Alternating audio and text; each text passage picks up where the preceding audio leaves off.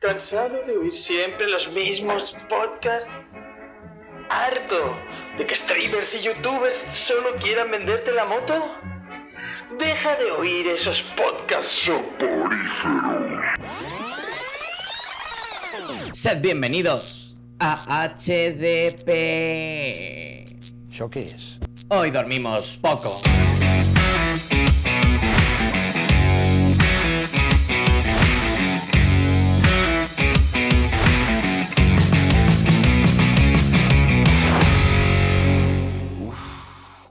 Creo que tengo la pulsión.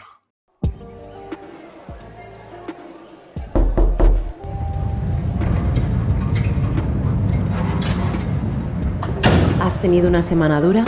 No te preocupes, relájate, ponte cómodo y bienvenido a nuestro Neon Club.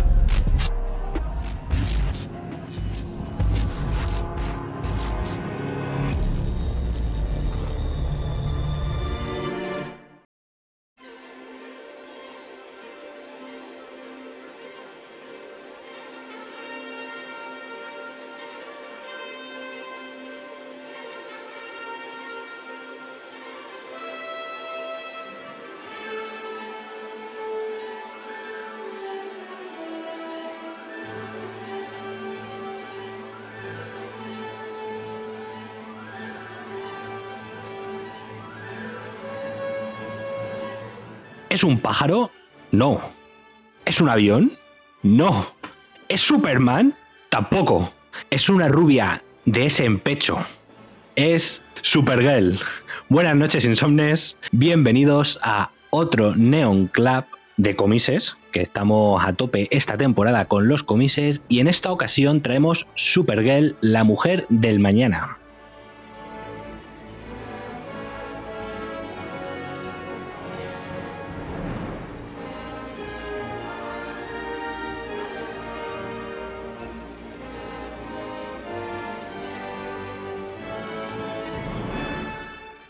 Obra de Tom King y Bilkis Evely, que ha sorprendido mucho, muchísimo, tanto que incluso James Gunn quiere adaptarla en su nuevo universo cinematográfico.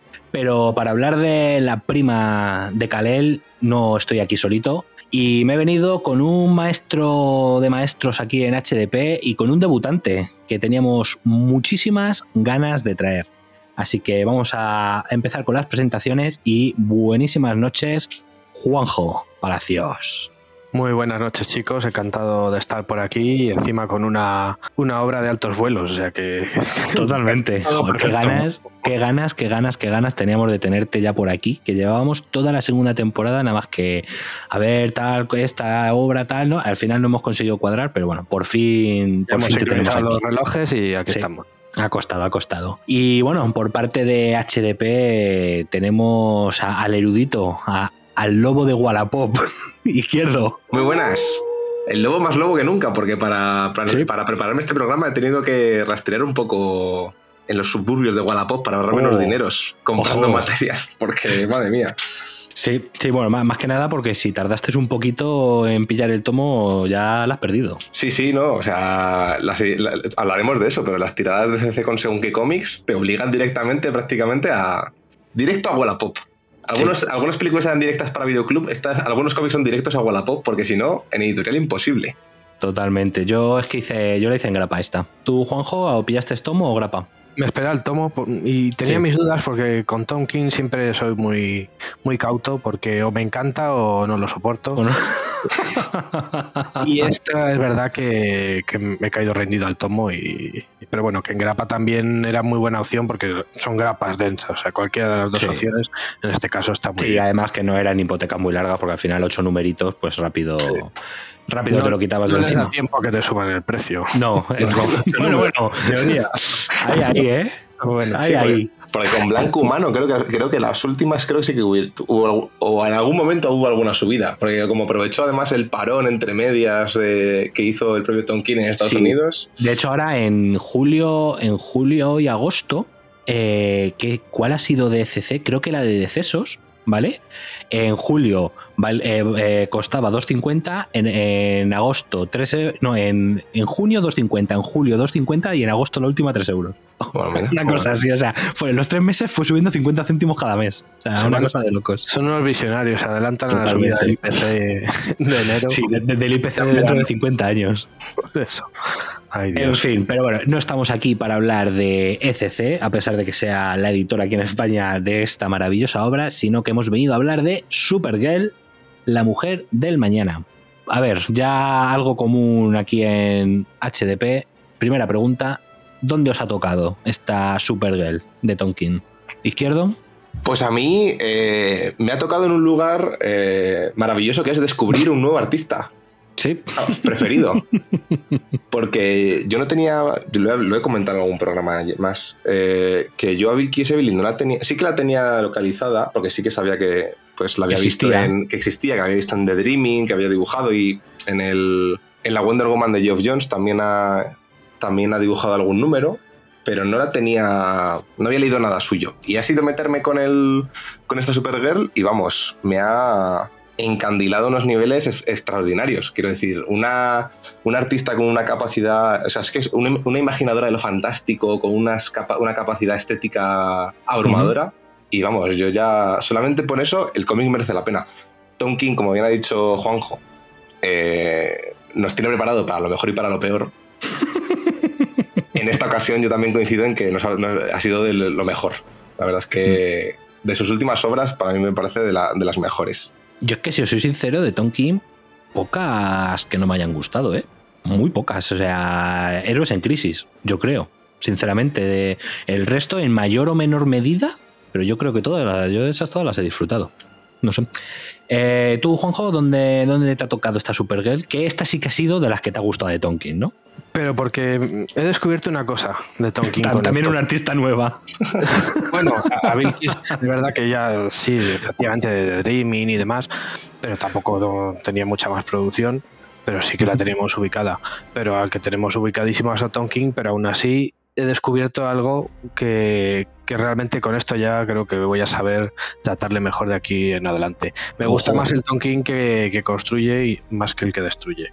Lo veo clarísimo. Y yo creo que él ahora mismo también está un poco más por la labor de ir en ese camino, de no ir tanto por esta destrucción que hemos visto en Strange Adventures, por ejemplo, que me gustó, pero al final creo que es muy tramposa y es muy fácil tirar por los recursos los que tira por ahí, o Héroes en Crisis, que vamos, con una premisa tan chula que, que haga ese desavisado, ese desastre, pues vamos, es un dibujo de locos. Además, que es que tiene un arte ese no, sí, sí, dibujante siempre tiene grandes dibujantes, pero después es que pasan cosas extrañas con mm. este hombre que, que, sí, a ver, precisamente por estar tan encumbrado y, y, ser tan referencial, yo precisamente soy más crítico con él y, y me paro realmente a ver si realmente lo que nos vende es humo o no. Y en ciertos casos, como en Rochas, por ejemplo, a mí no me gustó y me parece que me está vendiendo humo, como en Héroes en Crisis, por ejemplo. Pero bueno, yo entiendo que eso también pues es una la visión que yo tengo. Pero en cambio, en Supergirl es que no tengo ningún reparo, pero absolutamente ninguno. O sea, cómo entiende el personaje, cómo mm. construye una especie de origen y de capítulo definitivo como no conocíamos del personaje hasta ahora, por lo menos en, en una historia, porque quizá pues, pueda haber habido etapas en su conjunto que se han aportado mucho, pero como una historia concreta de una extensión más acotada, yo creo que no existía hasta este Tom King que ha, entendido súper bien al personaje y, la verdad es que en ese sentido es que no tengo ningún pero, me parece absolutamente redonda esta obra y además pues con esta dibujante a la que además le ofreció los, las 200 páginas de guion de como si fuese una novela así del tirón y le dijo tú léetelo y vas añadiendo todos los detalles y todas las cosas que consideres sabiendo cómo es el global de la historia. No vas a tener que estar aquí esperándome a que te envíe el siguiente guion, a, que veas por dónde continúa. No, tienes aquí el bloque completo y yo creo que eso también juega muy en su favor para, pues para hacer guiños y cosas de, que más adelante van avanzando la trama y lo reconocemos en capítulos anteriores y demás. Así que vamos, totalmente sorprendido de que me haya gustado tanto un trabajo de Tom King después de algunos que, que me han decepcionado pues como los que he dicho, Rochas, Strange Adventures o, ese Héroes en Crisis. Bien, bien, me, gusta que, por lo menos un artista que te tiene ahí ahí, pues que descubras una obra que tan globalmente o tan redonda te guste. Yo por mi parte, bueno, no voy a repetirme, sí, también ha sido un descubrimiento para mí eh, Bill Sebel. La verdad yo sí que no la conocía porque de Dreaming ni me ha acercado pero la verdad es que me ha gustado muchísimo su arte. Pero lo que sí que me gustaría destacar eh, es un poco como decías tú, Juanjo, el tratamiento que ha hecho de, de Supergirl, que realmente también nos ha dado un poco una cara que tampoco habíamos visto mucha, porque aquí vemos una Supergirl un poco más macarra. ¿Vale? Siempre la imagen de Supergirl ha sido un poco más, más de chica más, no, quería decir más, o sea, ¿cómo lo diría? O sea, en esta la vemos, aparte de borracha nada más empezar, eh, la vemos soltando tacos cada cinco viñetas, que es algo no muy habitual en el personaje de, de cara, pero es que aquí se hace mayor de edad. claro, claro, por eso, por eso me gusta, porque es, es, ese punto de inflexión. Es como lo hace, porque te lo, hace de una manera muy natural. O sea, no es un cambio de personalidad que, que se sienta muy brusco, que digas, uff, esta no es Supergirl sino lo hace yo creo de una manera bastante, bastante orgánica y yo creo que al personaje le sienta muy bien ese pequeño toquecito un poco más, un poco más macarrilla. Y bueno, eh, dado ya esta primera impresión, por así decirlo, eh, vamos a pasar un poco a mencionar pues historia del personaje de, los autores. Y bueno, hablando de Supergirl, yo puedo hablar un poco más así de etapas y cositas más recientes. No sé si tú, Juanjo, tienes más en mente cosas más antiguas. Yo, por ejemplo, eh, sí que del personaje tengo leído y tal las recientes etapas, por ejemplo, en New 52 y en Renacimiento son un poco reguleras. New 52 empieza bastante bien, eso sí que decirlo, empieza pues, como todo en New 52, que empiezan bastante decentes, pero luego empieza a caer en un en una espiral bastante complicada. Y he de decir que en esta de, de Supergirl de New 52 hay un primigenio Madmutas Rar, ¿vale? Que está ahora muy, muy en boga, que es el nuevo dibujante de Daredevil, que ha estado, por ejemplo, creo que era en Mais Morales también y en Los Mutantes. Y bueno, fue un poco ahí, tenemos ahí a, este artista un poco primigenio.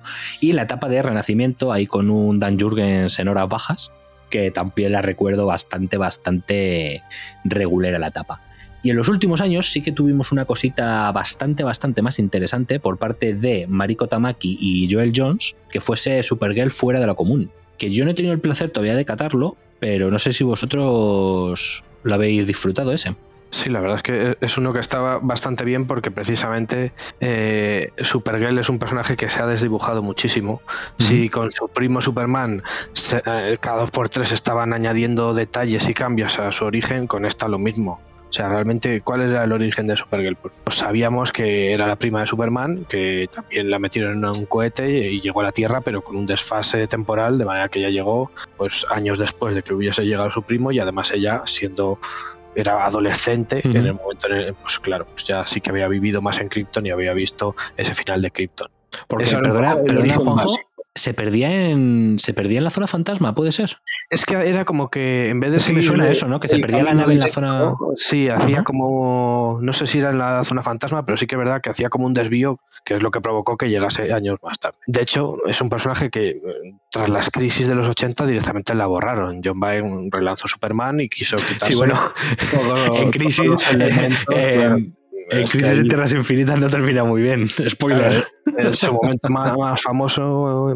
Sí, la verdad es que sí, era su momento más famoso. Era... Pero también desaparecía en Crypto y el, resto de personajes. Más adelante, bastante más adelante, sería Jeff Loeb quien las recupera en la serie de, de Superman Batman junto a Michael Turner, que pues volvía a reintroducir a cripto, a todos estos conceptos que se perdieron con la llegada de Byrne, que yo creo que en cierta manera acertadamente simplificó por todo eh, la mitología de Superman, porque si era el último superviviente de, de Krypton, pues no tenía sentido que hubiese el perro, que hubiese 400 más por ahí. Caballo, el cartero de Krypton, ¿sabes? O sea, al final dices, me estás diluyendo el concepto. Para eso me, te inventas que es el Superman de otra realidad y ya está, sigue siendo el personaje. Pero bueno, eh, durante los 90, la etapa de Peter David, bastante interesante del personaje, se metieron en el rollo de que si era una matriz que adoptaba su forma, o sea, una serie de, elementos que lo que han hecho ha sido desdibujar al personaje. En la actualidad, pues bueno, sigue en el universo de DC, todos estos elementos accesorios que se borraron en los 80 siguen ahí presentes y parece que más o menos, sobre todo también gracias a, esta miniserie, tanto de Tamaki como a la de Tonkin, se ha puesto un poco el foco en, vale, eh, el origen es el que conocíamos de Supergirl, vamos a dejarnos de complicaciones y de, y de cosas accesorias. Y ese de, Tamaki pues explora un poco esos primeros días, esa Supergirl que sí que es más inocente, pero porque también es más joven y, está bien como punto de, contacto con el personaje, como también lo es este de Tonkin, es que realmente ambos son muy, muy accesibles. Sí, pero de hecho es un buen complemento, ¿no? Para este a lo mejor es un buen complemento leerse antes, incluso el fuera es mucho más sencillo, o sea, muchísimo más sencillo, pero, pero está bien y además con un un gran dibujo de Joel Jones. es que lo de Joel Jones no tiene nombre. Que ahí pues, yo, también empezó ya a destacar más. Yo, tengo una pregunta porque también ahora estamos viendo la, bueno, no sé, no sé, creo que sería irregular, la de los mejores del mundo, World Finest, que aquí Supergirl también es una secundaria, igual que ellos acogen a, Batman y Superman, pero cogen de secundarios a, a, Tim Drake y a, y a Kara. Eh, porque como la, continuidad de DC es una cosa que se me escapa entre... pero ten en cuenta que esa serie, eh, esa serie no está en continuidad actual. esa serie se supone que es en el pasado. Porque no es Tim Drake el Robin. Ese Robin es Dick Grayson. El que ves en, el World Finest. Ah, vale. Claro, es en la época, es la, se supone que es la época en la que, pues eso, Dick es Robin y más o menos y, acaban de conocerse Batman, Superman y todo ese rollo. O sea, eh, ponle que sería unos 80, más o menos, ambientado en los 80 podría ser. Vale, porque esta Supergirl, o sea, de Tom sí está en continuidad. Eh, sí, esta se supone que está totalmente en este continuidad. Este es el presente del universo DC, efectivamente. Vale, vale. Porque como, ya sabemos que Tom King. Realmente es muy independiente. Sí, pero como, ya sabemos que Tom King le gusta mucho ir por las periferias y eh, con blanco humano. Yo no sé si blanco humano será. Eh, estará en continuidad estará en continuidad, como Strange Adventures. Sí, sí, sí, sí. porque ahí sí que además tiene más carga de personajes en su estado actual, digamos. Hmm. Sí, eso sí, eso sí es verdad. Y bueno, también sobre el personaje decir que ha tenido bastante protagonismo, esto sí que fuera de continuidad, en decesos ha tenido ahí su protagonismo en decesos y poco, poco más del personaje. y, también en también con Tonkin en la de Caballeros Oscuros de la, del Acero, esta, la de Ah, es verdad, la medieval, sí, sí, sí, sí, sí, sí, sí, cierto, cierto, Juanjo, es verdad. En los Caballeros Oscuros del Acero tiene un papel muy importante. Se nota que a Tom Taylor también le interesa el personaje y le pues gusta. lo utiliza ahí de vez en cuando. Es que es un personaje muy potente y poco aprovechado ahí está, eso, vamos, es que he buscado bastante de la génesis de la, de la serie, tampoco quería aquí dar la chapa, pero es que decía Tonkin que cambió de, de editor, el editor que editaba las series de, de Batman ahora se ocupaba de las de Superman. Y bueno, pues con su relación con Tom King, hablando en una charla distendida, pues intentaban encontrar explicación por qué los personajes de Superman, de la familia Superman, venden menos desde... Que los de la familia, de, los de Batman. Siendo tan reconocibles, tan icónicos, porque Supergirl, a ver, es igual de reconocible... Hmm casi que Superman, aunque no haya tenido después tantas apariciones multimedia. Sí, pero sobre todo la, película antigua y la serie de CW también ha hecho mucho por el personaje. Oh, sí, o sea que al final, efectivamente, o sea que al final sí que sigue estando por ahí flotando y realmente decían que les estaba costando mucho que, mantenga una serie regular y que tenga unas ventas decentes desde Nuevos 52 y demás. Y entonces analizándolo, pues vieron que, eso, que se veía perjudicada por tanto cambio de rumbo y, y analizándolo, pues pues Tonkin vio el potencial de, ir un poco al núcleo del personaje y, pensaba hacer pues una historia de, del mentor y la alumna. Y estaba pensando digo bueno pues va a ir con un mentor tipo lobo algo así que sea un contraste en un viaje espacial y demás. Y entonces viéndolo dices que no necesita ningún mentor va a ser ella la mentora o sea realmente veía ese potencial de un personaje que sí que podía tener un desarrollo suficiente como para ya volar ella sola e incluso ser mentora de, otro personaje. Y todo eso lo, lo, encauzó así. O sea que realmente es un personaje con un gran potencial, pero que no, no lo están sabiendo utilizar. Que seguramente igual ni siquiera sea necesario que tenga una serie regular, con proyectos tan potentes como, este, proyectos como este. Un proyecto como este cada cinco años, que una serie regular durante esos mismos cinco años. esa, idea de un viaje con lobo, a mí me, yo, yo la compro, ¿eh? Supergirl y Lobo por ahí por el espacio. Algo tenemos en. Ha salido hace poco, además, aquí recopilado, aunque ya tiene tiempo, y es de Mark Wade, es que está todo aquí conectado. El del tomo de la Liga de la Justicia, la Liga del Destino, que es de Mark Wade y Josh Pérez, que realmente era la serie de Brave and the Bold, es de Team Ups, es rollo Team Ups, y hay uno de los Team Ups que es Supergirl y, y Lobo. Y la verdad es que no ni idea. Pero claro, yo creo que eso era del 2008 o así. Hoy en día no lo hubiesen podido publicar porque. Sí, es un poquito. La vida que lobo... O sea, que ese lobo yo creo que hoy en día sería incluso todavía demasiado políticamente. Sí, sí, sí, sí. Es que, joder, son personalidades muy distintas, ¿eh? La de cara y la de lobo. sí que se ve ese potencial de, de, ese contraste. Oye, pues quizá lo veamos en algún momento en el cine, ¿por qué no? ¿Por qué no? ¿Por qué no? Vemos allá a Jason Momoa eh, haciendo algo con, con, la Supergirl que elijan. Que por cierto, ya que estamos hablando de Supergirl, eh, ¿habéis visto Flash? ¿Os gusta la encarnación de la Supergirl que sale ahí? Mm, Así, ah, a modo rápido, ya que estamos hablando del personaje. Yo de CW y de los universos solo vi, vi en su momento. La antigua. Algo de Arrow y algo de Flash. No llegué a ver. No, pero me refiero a Flash de la peli de Flash de este año, no del CW. Digo la ah. Supergirl que sale en la peli de Flash. Ah, no, no, no, no, he visto no, Flash. Tú no lo has visto, ¿no? ¿Y tú, Juanjo? A ver, no me molesta esa Supergirl, pero no Supergirl. Es decir, ya es no Supergirl. Supergirl alternativa. Pero una Supergirl muy chula, ¿eh? Hay que es, es decir, que hacen un buen uso y dice, joder, y además, pues, aunque no sea la imagen tradicional, vale, me parece bien, creo que le aporta bastante a la mm. película, bastante más que el propio protagonista, por cierto. Sí, sí, sí, eso, vamos, ya, ya podía haber sido la película de ella, la verdad. Pero sí, pero sí que es verdad que la Supergirl, por ejemplo, en CW, te transmitía mucho más sí, esa sí, sí, clásica, que igual incluso se ha quedado un poquito ya anticuada. Bueno, de hecho, era demasiado clásica, sí, te lo iba a decir. O sea, la Supergirl de CW, que yo sí que he seguido la, la serie, eh, sí que pecaba de parecerse más a ese estilo de Supergirl recatada, muy, muy clásica, no tanto a lo mejor a esta Supergirl que hemos estado viendo ya estos últimos, estos últimos años. Pero bueno, ya por no entretenernos más con el personaje, vamos a pasar a los autores. Y bueno, tenemos aquí a Tomás Rey, hijo secreto y legítimo de Bárbara Rey. No, no, ojalá. Sería, sería maravillosa esa historia, pero, pero no es así.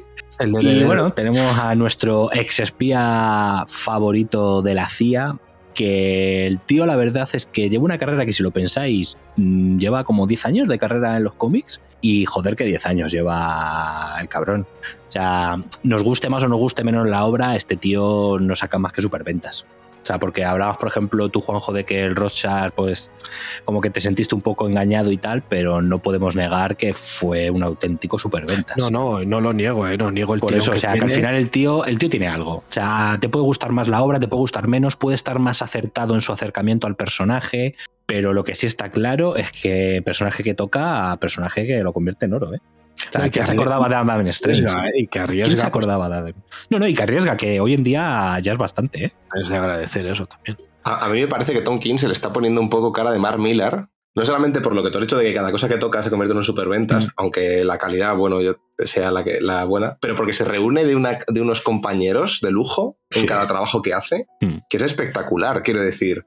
Eh, no solo, aquí tenemos a Vilky Sevely, pero es que lo que hace Greg Smallwood en Blanco Humano, que es la última que está, bueno, que se acaba de hmm. terminar de publicar la grapa aquí en España, es, espectacular. es, una, cosa increíble. Eh, bueno, su compañero, su compañero de. Mm, ¿Cómo se llama? El de. El de. Mm, el de serie de Babilonia. Eh, ay, se me acaba de ir el nombre. Mitch Gerals. Mitch Gerals a, mí, a, mí, me encanta. O sea, quiero decir, tiene unos, tiene unos compañeros son espectaculares. O el Clayman. Clayman, el HR tiene la de Love, Love eh, Amor Loco, sí, sí. Y bueno, luego te vas a la etapa de su etapa en Batman y tampoco se rodeó de, de más gente. ¿eh? Miquel Márquez, este. No, Miquel Janín, David Márquez, eh, Lee Wicks, Fornés. Fornés otra vez, sí, sí. Finch. Sí, sí. Finch, es verdad, el primer arco le hace Finch. O sea, ojo, ¿eh? Ojo el tío, la verdad es que sí, como dices tú, es un poco Mar Millar. Eso sí, a mí me parece más consistente que Mar Millar. O sea, Mark Millar, digamos que sus primeros años fueron súper potentes y luego ha sido un poco río. subía, bajaba, subía, bajaba. ahí está la clave. Mark Millar lleva 30 años. Sí, sí, claro, claro, claro, claro. Este, veremos dentro de 10 años. Veremos dentro de otros 10. Pero bueno, esto, sus 10 primeros años, la verdad. También empezó muy bien Jason Aaron y mira dónde está ahora. Yo, recuerdo, que hace, unos, hace unos cuantos años a Tom King con sus primeras obras, con la visión y con todo eso, decían, esto, eh, había, había, hay podcasts en Evox en, y en de programas de, de, la podcastfera española que literalmente el título es ¿Es Tom King el Alan Moore de, este, de, nuestra generación? O sea, quiero decir, a Tom King hubo, un momento que, que, estaba en boca de todos y que la gente decía, se le engrandeció clarísimamente porque evidentemente no. Pero. Es que desembarcó muy fuerte con ese sheriff, ese Mr. Milagro, ese, como dices tú, esa visión. Pues que entró con una fuerza que. Además entró en un momento flojísimo entró en un momento en ese 2014, 2015, que tanto Marvel, Marvel estaba en horas bajas, no, horas bajísimas, acababa de ser la Secret Wars y Marvel era, era es un gallinero que no sabía ni por dónde ir. Sí, que la, visión, que la visión fue el del, relanzamiento, fue del vamos, fue el bombazo del. Claro. Y de hecho, estábamos hablando de convergencia en esa época, yo creo. O sea, imagínate. Le, necesitaban más en DC en ese momento que en Marvel. Imagínate. O sea, ojo, cuidado la época en la que llega Tolkien que a lo mejor también por eso se le ensalzó tanto. Porque como estaba destacando dentro de tanta purria, yo creo que a lo mejor por eso también tuvo suerte en el momento en que llegó. Si a lo mejor hubiera llegado en un momento de horas más altas de otros artistas, a lo mejor no hubiese destacado tanto. Nunca se sabe. Es posible. Es posible.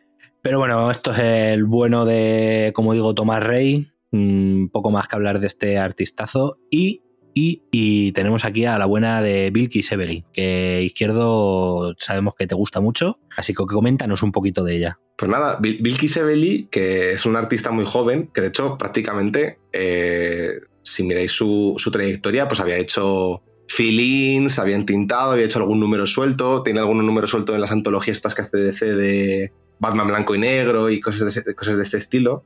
Y no había, no había hecho muchas cosas, pero claro, tiene un estilo tan particular que yo creo que él, eh, despuntó bastante y, por ejemplo, en, la, saga de Universo Sandman con Simon Spurrier, es la dibujante titular de, de Dreaming, de una de las, bueno, de una de las series que, surgieron con eso.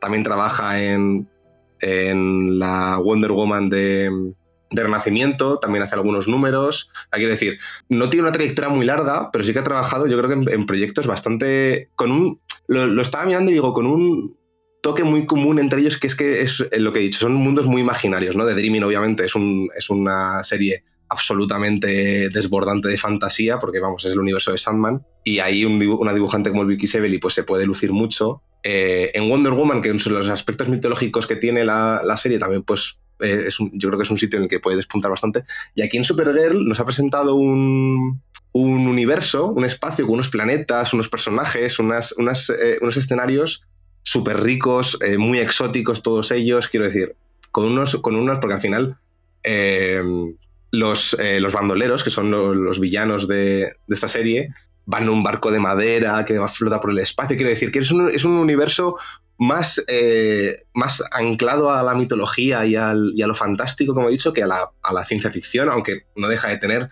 eh, naves, trajes espaciales, etc. Pero quiero decir que es un artista muy, muy, lo he dicho antes, es una, imaginadora de lo fantástico eh, estupenda. A mí me recuerda mucho a otro dibujante que me encanta, que últimamente también le estoy leyendo cosas suyas, que es Matías Vergara, que es el compañero de lujo de una persona que acabo de mencionar, que es eh, Simon Spurrier, porque ha trabajado mucho en Coda, que lo, han publicado Monstruos hace, hace poco, un publicó el tercer volumen y ahora están sacando un segundo, una especie de un segundo arco. Ha trabajado en una serie que se llama Step by Blood Step, que también es fantástica. Sí, muy buena esa. Eh, ¿Esa eh, en España? Esa no se ha publicado en España, pero es, un tomo, son cuatro grapas dobles sí, sí, sí, o cuatro grapas engordadas y sí, sí. pues quiero decir, Bill Seville es una personaje, es un, dibujante, una dibujante eh, que me parece perfecta para este tipo de series, que, tienen un, detallismo, un gusto por el, por el, dibujo. De hecho, me parece sus influencias. Eh, a veces veo, em, igual, que, igual que con Matías Vergara, eh, referencias a cómo Moebius dibujaba. El Moebius de Metan Urland, esos universos que a veces dibujaba, que eran universos completamente eh, exóticos, rarísimos, totalmente alienígenas. Eh, creo que tiene. Muy oníricos. Muy oníricos, creo que, tiene, Mm. creo que tiene toques de eso. Creo que también tiene eh, toques muy profundos de- de- del modernismo europeo. Hay carteles, sobre todo. Hay una cosa que me gusta mucho de su dibujo, que es la cantidad de. o sea, abusa mucho, pero me encanta cómo lo hace, porque cuando se hace bien queda muy bien. Del bucle. El bucle, Sí. la onda, el pelo de Supergirl es constantemente son todo círculos con Sí, círculos sí, con sí, todo círculos tirabuzones, todo El es- bucles, sí. el espacio no es un espacio vacío, el espacio es como que tiene aire, ¿no? Como que, tiene, como que hay vientos dentro del espacio, o sea, todo tiene como, como sus bucles, sus ondas. Hace eso que todo sea muy dinámico, todo como muy. con- coge como mucho volumen, la capa, todo.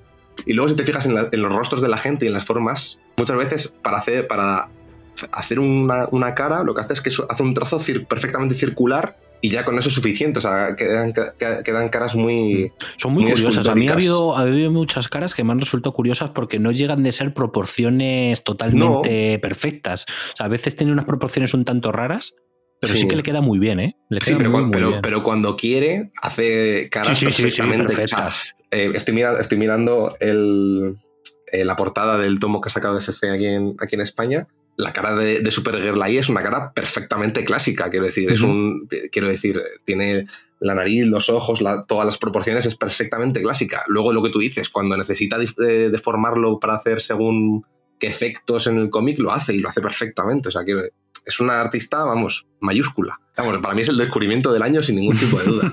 Y además, yo obviamente, que- hay gente que conocía a Bill Kisebili desde hace mucho tiempo, yo, pero para mí ha sido mi descubrimiento, pero sin ningún tipo de duda. Vamos, una cosa espectacular. Pues sí. Juanjo. Yo creo que además est- está eligiendo muy bien los proyectos, porque, Sí. Mm. vamos, igual la pones en un Batman y te lo hace espectacular, pero yo creo que... Pero no que pega, de primeras no pega. No, porque además tiene, creo que aquí mucho peso Mateus López. Mm. De eso iba a hablar ahora, Matt López. entiendo sí. que es que es brasileño como ella, entiendo. Sí, eh, sí, yo es que este le conozco de la etapa de renacimiento de Batgirl, que le ponía el color, juraría que era el Buquerque. Ah, pues, pues claro. Juraría que era, que era así, era, un, era, era una Batgirl también muy colorida, con mucho, o sea, muy, muy luminosa, Claro, con mucho color y eso sentaba voy, que- genial. Que, toda esa luz que le aporta, Sí. yo creo que le pega mucho al dibujo de, de Vilkis. Por eso digo que, que creo que está eligiendo muy bien los proyectos. De hecho, ahora mismo no sé en qué está, porque yo creo que no está anunciado en lo que esté trabajando ahora.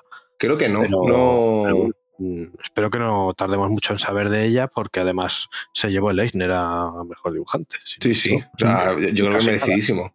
Lo que decías, lo que decías de Mateus López, eh, a mí me gusta mucho como el, esa saturación de los colores, que hace que sea todo colores como muy vivos y que utiliza tonos cuando quiere. Bueno, el tema del sol es muy, muy, muy importante en la mitología de Superman. Cuando quiere usar tonos muy cálidos con el fuego, con todo eso, también le queda muy bien. Esos, esos naranjas, esos rojos, esos amarillos. Vamos, hay partes del cómic que son espectaculares. Aquí tengo que pegar una hostia FC. eh, eh, porque eh, no entiendo el problema que tiene CC con algunos cómics que los imprimen mal. Y yo pensaba, hay un momento en el que Supergirl, eh, por lo que El de- sea, El de se la va un. ¿El qué? ¿El qué? Ah, no, no, yo es que he visto aquí que se estaba quitando Supergirl una bala del ojo y, te- y me sale como una línea roja extraña por ahí por la viñeta. Sí. Ah, uf, Se eso, ah, así. pues eso no lo sé. Y digo, no, no sé si- hay, un- hay un momento que se va a un sol y yo decía, ah, como se va a un sol, ha decidido no hacer el tono definido. No es que no, no haya decidido hacer el tono definido, el tono, el tono está perfectamente definido. Lo que pasa es que CC, la- en, las imprenta, en la imprenta que utilizan, está. Entonces tengo el cómic, gran parte del cómic lo tengo, bueno, gran parte, hay partes del cómic que las tengo como mal impresas, como que no coinciden las planchas. Se, se nota muy poco, pero se Ya, nota. pero se nota. Si te fijas un poquito, se nota. La primera vez que lo ves dices, esto, esto es un efecto... No, no, claramente no lo es. Porque es que, o sea, lo sé porque literalmente la siguiente imagen sigue en el sol y la siguiente sí que está bien impresa. Pero vamos, sí, o sea, el, el- el apartado artístico de este cómic es una cosa increíble y para mí es uno de los mayores atractivos que tiene. Totalmente. Pero que eso no quiere decir, yo creo que con otro dibujante la historia me hubiese impactado. Sí, no, no, la historia, la historia Sí. como hemos dicho, eh, queda muy bien, pero quiero decir, especialmente Pero vamos, sí, sí, lo que este, hace un en montón. esta le queda muy, muy bien. Mm. Lo que digo es que es un, es un universo que no, es, no parece un universo de ciencia ficción, es un universo... Sí, es que no. O sea, o sea, a mí me recuerda también mucho a. O sea, salvando las distancias, a cómo se veía un poco en la etapa de Thor de Jason Aaron cuando entra Mike del Mundo. Que Sí. parece que cobra todo otro, otro color, otra tal. Me recuerda un poco a eso, salvando las distancias, porque el dibujo no se parece en nada al de, al de Mike del Mundo. Pero un poco en ese sentido, eh, como decíamos antes, esa, esa luminosidad, esa. Joder, hay, hay splash page que, son impresionantes, que no me las imagino con otro tipo de artista y que sean tan impresionantes. pues fíjate que, yo, ahora, yo ahora viéndolo, ¿sabes con quién lo comparo? y además que, y lo vais a ver, yo creo que muy claro, con Jai Lee si le pones una lámpara encima. si, le metes, si, le metes, oscuros a muerte, pues sí, sí, sí. Sí, sí, claro. Si, le, pones el oscuro, claro, si la oscuridad. En, el filtro de Instagram le pones claro oscuro al 200%, sí, sí. Y sí, son las figuras humanas, más que los fondos y demás y los paisajes, lo que el son trazo, el estilo del trazo, porque, todo, sí. Porque Ailey también hace eso de los bucles, ¿no? De, estas, de, estas, estas, este pelo que hace círculos perfectos y hace y estos rasgos faciales y demás, así como con estas líneas tan finas y demás, digo, pues es como eso, pero con la lámpara, con el flexo puesto encima. Sí, sí, totalmente. Que de, repente no hay la sombra, o sea, hay o sombra o luz. sí. Bueno chicos, pues si no queréis comentar nada más sobre los autores o sobre eh, la protagonista, yo creo que podemos dar pie primero a nuestros anuncios, a nuestros comerciales y luego ya arrancamos con lo que sería la obra. Seguid las redes sociales, arroba hoy dormimos poco. Somos activos en Twitter y también en TikTok. Publicamos en Insta y tenemos Discord. Que si subimos a Tumblr, pero ¿qué es eso? Y si os parece en MySpace también, no te fastidia. Hermanos del vicio, alzad vuestras voces hacia el cielo si pensáis como yo que vuestras bilis son un templo. Pues ¿por qué no demostrarlo poniéndole bilieras? Vilieras por fin ha aterrizado en tu país tras ser un auténtico éxito de ventas en Macao, Guyana y Sudán del Sur. Yo me estoy poniendo perraca. Vilieras, las auténticas vidrieras para Billy. Disponemos de una amplísima gama de diseños: románico, gótico, anime y muchos más más, más. Dale alma a esas puertas tan desangeladas con bilieras. Y recuerda, si tu vicio es un templo, demuéstralo con bilieras. Bueno, pues estamos aquí en este inicio de Supergirl, la mujer del mañana, y para mí arranca con una página bastante potente en la que podemos ver cuatro viñetas en las que se nos narra, iba a decir un duelo, pero no llega a ser ni un duelo, más bien se nos narra el asesinato de una persona a manos de otro, así desde un plano lateral y, en sombras. Y mientras, una voz en off, un narrador, que presumiblemente, por lo que vamos deduciendo por va contando, es la hija del muerto. ¿Vale? Nos va contando lo que ocurre. Eh, aquí básicamente tenemos a Ruthie, la coprotagonista de la historia, que bueno, encuentra al padre con una espada clavada, una espada súper bonita, que es la de este supuesto asesino, un tal Krem. Y bueno, continuamos, como digo, viendo cómo su familia pues pasa un poco del tema porque viven en un sitio en el que no, no va a haber, por así decirlo, no se toman la justicia por su mano, dejan que, pues, que el tiempo sea el que, el que justicia a este hombre y a ella pues esto no le parece nada bien. Ella cree que que debe vengar la vida de su padre y mm, una mañana coge y se escapa de casa. Vámonos que se escape, que sale por la mañana y se despide de su madre, coge una montura y allá que, allá que va. Estos serían, por así decirlo, las cuatro primeras páginas, que poco, poco bocadillo y sobre todo mucho cuadro de texto eh, describiendo un poco, como digo, esta chica en el futuro, ¿vale? Eh, vemos cómo ella de adulta te lo está describiendo todo lo que ocurrió en este pasado cuando murió, cuando murió su padre. Eh, continuamos y la chica llega hasta una taberna en la que ella está buscando pues algún tipo de... mercenario. Eso, coño. Que no me salía la palabra, estaba buscándola. Que le vemos que está buscando algún tipo de mercenario que le ayude a asesinar al asesino, valga la redundancia, de, de su padre. Y topa, ojo, esto me ha hecho mucha gracia, topa con un trasunto de Conan, pero un trasuntazo. De, marca blanca, vamos. Sí, sí, sí, Es una mezcla entre Conan y The Rock. Sí, el, rey escorpión. Sí, sí, la verdad, es que se, parece bastante al rey escorpión. Se parece un poco al rey escorpión. Sí, sí, con las trenzas esas que me, que me lleva. Y nada, total, que este rey escorpión como que engaña a la chica, se queda con la espada y además, pues bueno, la, la golpea como para darla una lección. En estas que ya al fondo de, de la taberna vemos que, que hay un, una chica rubia así como medio tirada en una mesa con cara de, no estar, de no estar muy bien. Eh, se enfrenta a este, a este Conan y bueno, digamos que, le humilla, ¿vale? Aún estando borracha, pues Supergirl sigue siendo superior a la media y le deja bastante, bastante humillado.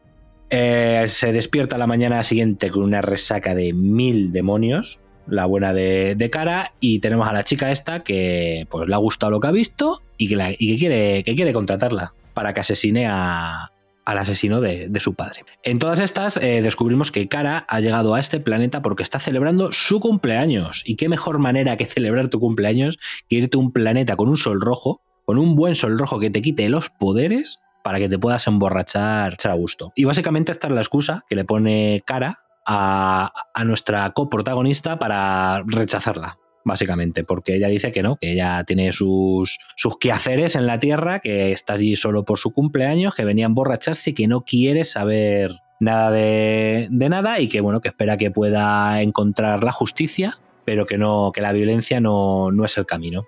La chica, pues nada, no, no le parece bien y la está persiguiendo por todo el planeta detrás de ella hasta que llegan a la nave de cara.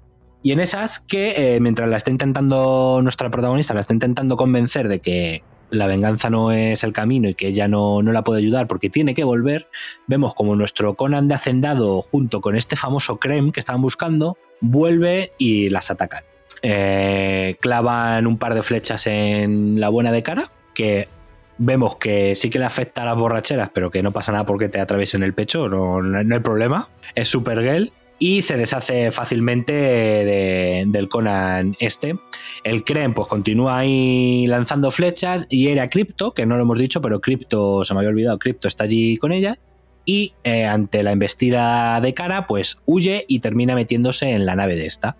Con lo que mm, esta nave estaba en ese momento que habían llegado, estaba preparada para salir y sale volando con, con Creme dentro. Y así es como terminaríamos el primer número de esta Supergirl.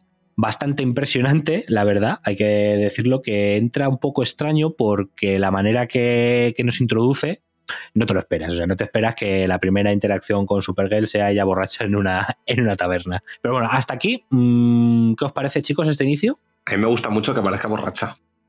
Eso me hizo, muchísima gracia. Me hace también mucha gracia el, esto nos lo ha comentado también el compañero Gaijin, el paralelismo que tiene este inicio con eh, la película Valor de Ley. Bueno, que es una, novela. Pero esta, niña que quiere buscar un mercenario que le ayude a vengarse del asesino de su padre y que, y que bueno, pues que al final tienen que los dos hacer un viaje juntos porque ella no se fía y tiene que ir con él porque ella es ella la que tiene que hacer la, el, acto, es ella la que tiene que culminar la venganza. Es, es, vamos, es muy parecido al, al, guion de, de, Valor de Ley, el guion que tiene, a la, bueno, cómo arranca la historia, esta historia de Supergirl con Ruthie y con Supergirl. Em, antes me comento una cosa que me, me, alucina eh, y son los ojos los ojos que, los ojos que dibuja y cómo, y cómo todos, mm. todas las, los primeros planos que hace y las caras que pone Supergirl. Sí.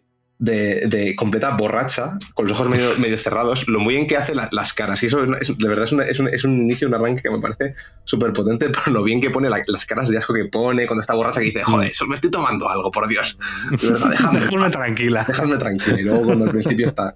No, desde luego el número me parece un buen número para arrancar, me parece un número muy potente. Sí. Y, me raro, raro pero potente. O sea, es, como Stone King, que, la, verdad es que nunca te le ves, en ese sentido, pocas veces te le ves venir.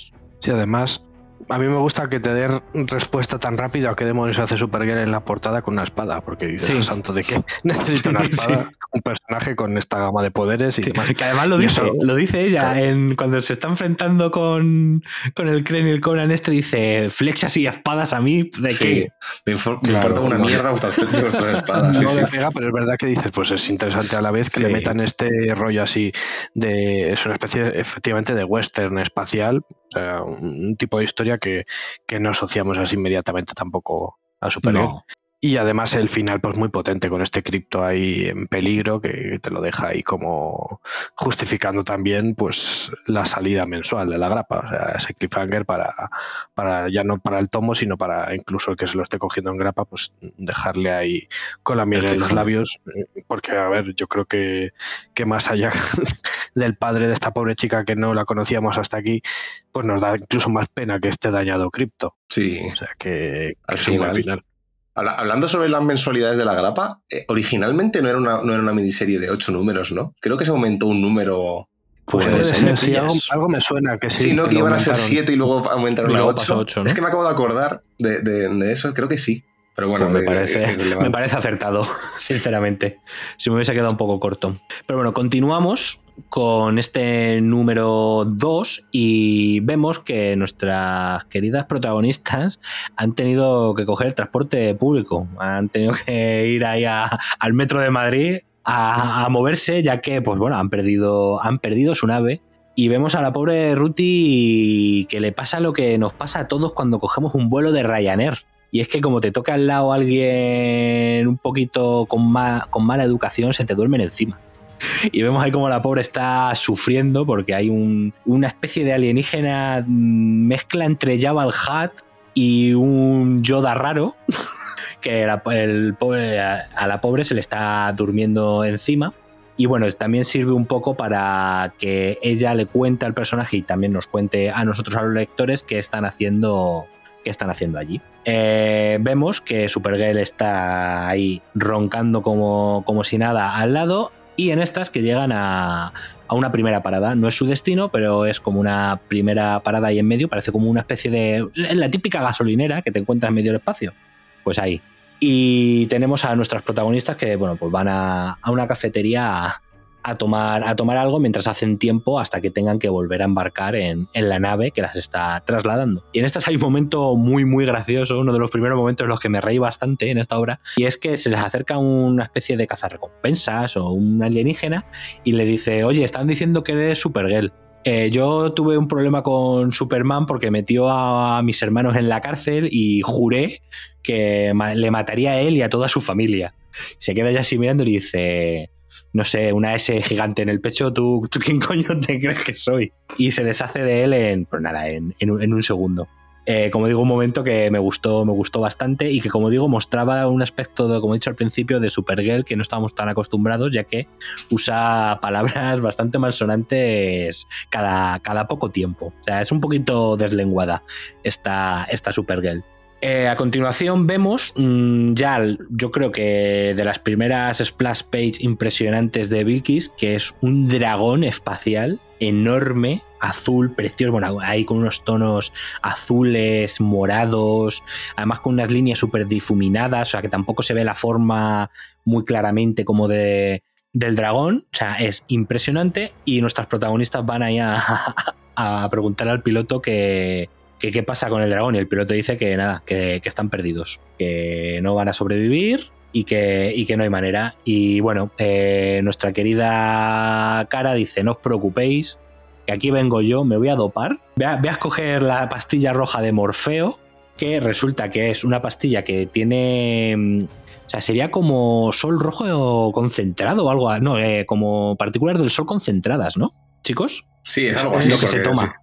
Es un, pone... Claro, claro, es, un, eso, es del sol, no es como una especie de tripi de, de cristonita roja que lo que le hace es, pues ahí de repente ponerse con un power up espectacular que la vemos como si fuese, de hecho hay otra splash page impresionante que la vemos como si fuese la Fénix. Es el, es el Fénix, sí, sí. Fénix oscuro totalmente. Esto es una referencia a la etapa esta de Peter David que decía de los 90, cuando era Matrix y tenía unas alas de fuego. ah, sí, ah, pues, pues el ser un, el ser un ¿eh? iletrado, el ser un iletrado en esa etapa. Por, eso tenemos a Juanjo. Por eso tenemos a Juanjo. nosotros, nosotros nos vamos a la referencia fácil, ¿no? Claro, es el, claro. el Fénix. hombre, porque es verdad que parece. Claro, o sea, que en fondo un poco, en lo mismo. Bueno, pues como digo, tenemos aquí a esta cara ahí transformada con, esas alas de, de, Fénix y bueno, le da, le da lo suyo al, dragón este en dos páginas, como digo, que me parecen espectaculares. pero simplemente espectaculares. Eh, nuevamente eh, avanzamos ya y vemos que están. Esto ya es un momento más introspectivo. La verdad es que tiene momentos así con entre las dos protagonistas que me gustan mucho. Y vemos a las dos chicas que están en el baño y está cara lavándose las manos. Y la otra como que se extraña mucho de qué está haciendo. Y claro, debe ser que allí en, su planeta lo de lavarse, lo de la higiene no debe estar muy, muy a la orden del día y la protagonista, bueno, le cuenta un poco, un poco la historia y el cara a cambio la enseña a lavarse, a lavarse las manos. Como detalle gracioso indicaré que la, la chica le cuenta que, claro, como era la más pequeña de seis hermanos y solo tenían una pila para bañarse, cuando le llegaba el turno a ella, el agua, pues como que estaba ya. El agua parecía. estaba más, marrón que transparente. Entonces, pues eso de eso de, ducharse, pues como que no era muy común allí en, su planeta. Como digo, eh, vamos teniendo momentos en los que vemos que las protagonistas cada vez vamos intimando más, junto con eh, cuadros de texto en los que esta Ruth eh, ya adulta, nos va contando que, le va sorprendiendo cómo va descubriendo cosas de Supergirl, porque ella siempre había oído que era tal, pero ve que, es una persona mucho más profunda, con, con convicciones mucho más importantes, y volvemos otra vez al transporte público para que la pobre Ruth pues, le vuelva a ocurrir lo mismo y se le duerma al lado otro bichardo. Pero en esta ocasión mm, no es tan amable como el Jabal Hat Yoda de antes, y este se tiene que llevar un codazo en toda la boca de, nuestra querida cara. Y eh, finalmente ya para terminar el número, pues llegan hasta el sol, ya aparecen delante de un sol amarillo, desembarcan, bajan y tanto ella como Crypto recuperan, vamos, se, se ponen junto al sol para recuperarse. Y así cerraríamos el capítulo 2. A mí me encanta el, de esta serie, otra de las cosas que me encanta es el, la comedia que tiene. Este me parece que es, posible uno de los, números con más gags que tiene de toda la serie. Hmm. Y me recuerda un poco esto de un superhéroe enfrentándose al, a la cotidiana, a la cotidiana, a lo, cotidiano, a lo cotidiano del día a día. Eh, que me recuerda un poco también de Tom King, la de Superman. Eh, es, es, Up in the Sky, pero no recuerdo cómo es el, la traducción arriba en el cielo. Arriba, en el cielo, arriba en el cielo, sí. El, el capítulo que tiene. mucho de ahí, ¿eh? Sí. Este, este enfoque de Supergirl. El, el, capítulo que tiene de. Eh, que tiene que llamar a Lois en la Tierra. Y que mm. tiene que enfrentarse a la burocracia, no tienes que hacer cola, no sé qué, no sé qué, que por muchos poderes que tengas. Bueno, y de hecho, aquí todo esto que tenemos, el, todo este viaje es porque eh, Supergirl necesita radiación de un sol eh, amarillo, para poder tener los poderes. Y claro, como no lo tiene, pues tiene que ir, como todo el mundo, en en un transporte estelar de pasajeros, pues soportando a gente, pues como hemos soportado todos en vuelos de Ryanair asquerosos. Y, me parece que tiene mucha comedia. cuando se toma la pastilla, esto que le dice, si me tomo la pastilla pueden ocurrir dos cosas, o que, me, o que me convierta en un monstruo horrible o que me crezca el pelo. Si la toma y le dice, me está creciendo el pelo, y dice, no parece, y ah, pues nada. Y entonces es cuando se convierte en el Fénix. O sea, tiene como toques, aquí Tonkin tiene unos toques de humor, de sentido del humor que me, se agradecen bastante, y este número la verdad es que bastante, eh, yo creo que tiene bastante de eso. Y la, mm. el número, lo que tú has dicho, es el, el, dragón es espectacular. Lo que he dicho antes, ¿no? que es un espacio que no, no, es no parece un espacio, parece más un, entorno vivo de, en el que ocurren cosas y hay animales y hay Fíjate, yo creo que en este capítulo se va descubriendo un poco también la estructura que va a tener la serie, que a pesar de tener esa trama general de ir a por Creme, de esa venganza, tiene como las siete pruebas de Supergirl. O sea, tienen que ir superando una serie de pruebas en unas mini relatos que, que se van enlazando y nos van a llevar a esa conclusión. O sea, que eso se empieza a ver aquí. Y, de lo de las manos, de que se que dediquen toda una página a describir cómo lavarse las manos y demás, es porque esto hay que ponerlo en el contexto del 2021, todavía en plena pandemia y, y siendo además eh, Brasil uno de los países más azotados, porque en ese momento Bolsonaro pues, se la sudaba la, pandemia y todo. Entonces, yo creo que la propia Vilkis un poco se, desquita de decir, oye, pues yo sí que lanzo este mensaje de que de cómo es la correcta higiene de manos y yo pues desde mis medios, que son pues, el, el cómic y el arte, pues te lo voy a interpretar así y en su momento fue comentado por eso, porque en plena pandemia, pues que un cómic te explicase tan detalladamente la higiene de manos, pues, pues estaba bastante curioso y estaba muy al hilo de la actualidad. Me acabas de volar la cabeza, Juanjo. O sea, me acabas. O sea, lo has dicho todo y. es que, o sea, pero, pero todo, tiene toda la razón, o sea, es que no puedo decir otra cosa. ¿eh? Todo es que... de repente encajado. como. Totalmente, vamos. ¿Cómo? Bueno, claro, es que. Ostras, vale, vale, vale. Sí, sí, no. Perfecto, no, no. Claro, o sea, que no es, no, es caso, no es, casual que te lo describan ahí con tanto detalle. Yo, yo pensaba que era pues, típica escena, pues nada, que tal de. No, no, no, vale, perfecto, perfecto. Adelante, pues, podemos, podemos continuar, podemos continuar. podemos continuar, ¿no? Yo, yo, puedo estar aquí tranquilamente, pero sí, sí. Bueno, bueno, eh, no, no, eso, dejamos pues ahí a, dejamos a Izquierdo que se recupere de, de la sorpresa que se ha llevado. Y mientras continuamos con el tercer numerito ya, en el que vemos que nuestras protagonistas han desembarcado en un primer planeta, ¿vale?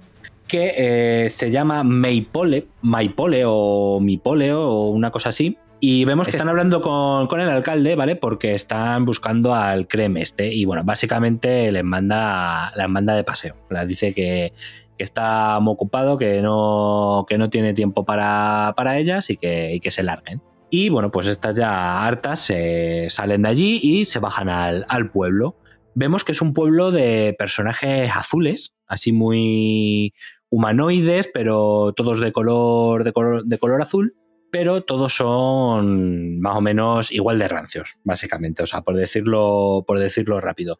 Vemos como, por ejemplo, nuestras protagonistas van al hotel a pedir una, una habitación y la recepcionista más de lo mismo. O sea, Supergirl tiene una duda sobre dónde tiene que firmar y la otra que, que firme ahí y que la deje en paz tenemos, eh, como no, además esto sale a, Splash Page por número, tenemos otra increíble en la que vemos una puesta de sol con todo el pueblo de, fondo y nuestras protagonistas en la terraza de, en una terraza de, de, la habitación. Y básicamente este momento también nos sirve un poco de introspección entre ellas para que se sigan conociendo todos estos momentos también. Eh, ayudados por esos cuadros de texto en los que Tonkin va, va desengranando poco a poco la historia contada a través de, de esta root.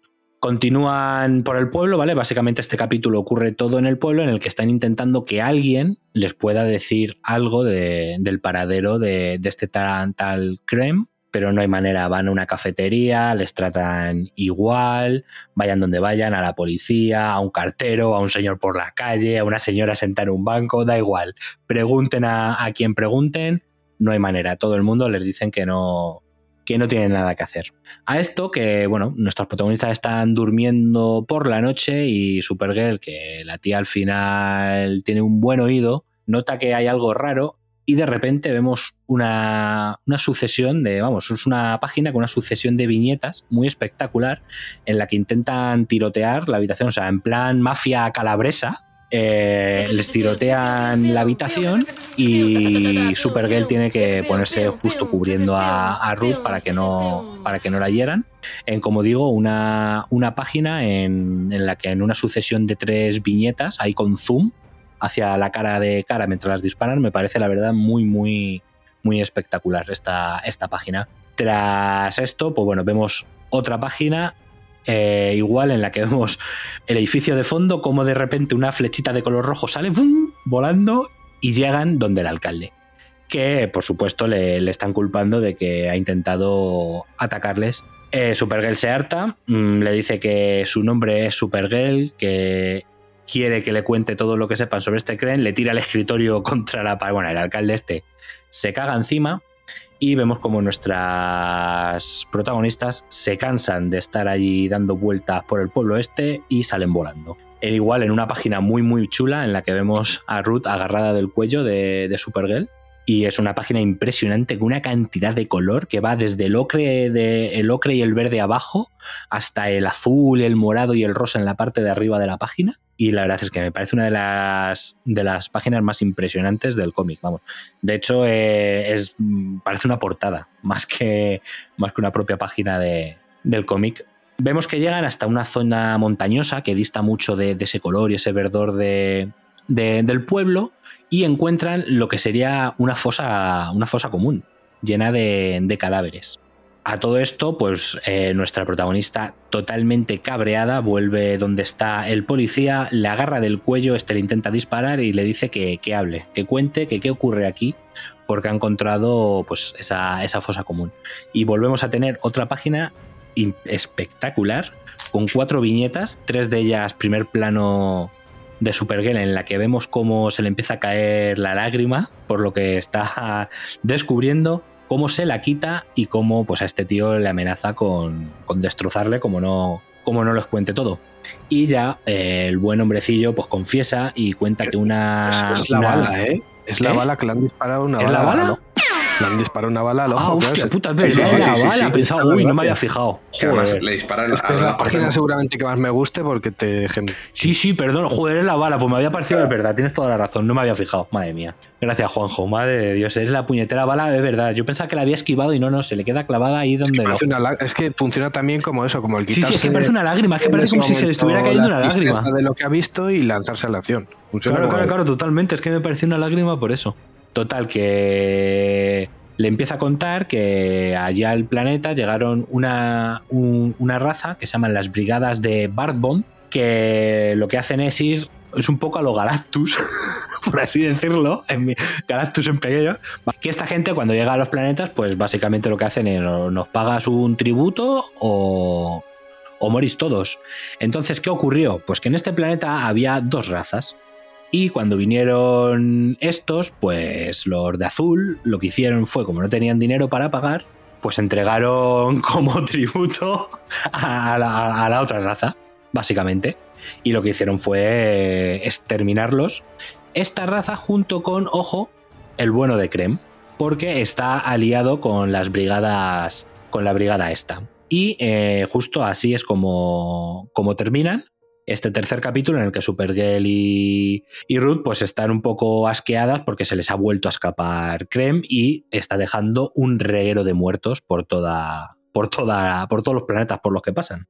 Y con esto pasamos al cuarto capítulo, ¿vale? Que es un poco continuista en el que vemos que continúa, o sea, en el que ellas siguen avanzando hasta llegar a otro planeta en el que vemos que lo han vuelto a arrasar totalmente. Además, este es un inicio me parece igual súper potente, ahí con, con cara que han, han, encontrado un bebé, lo tienen en brazos, con todo el planeta totalmente arrasado, pero, pero destrozado.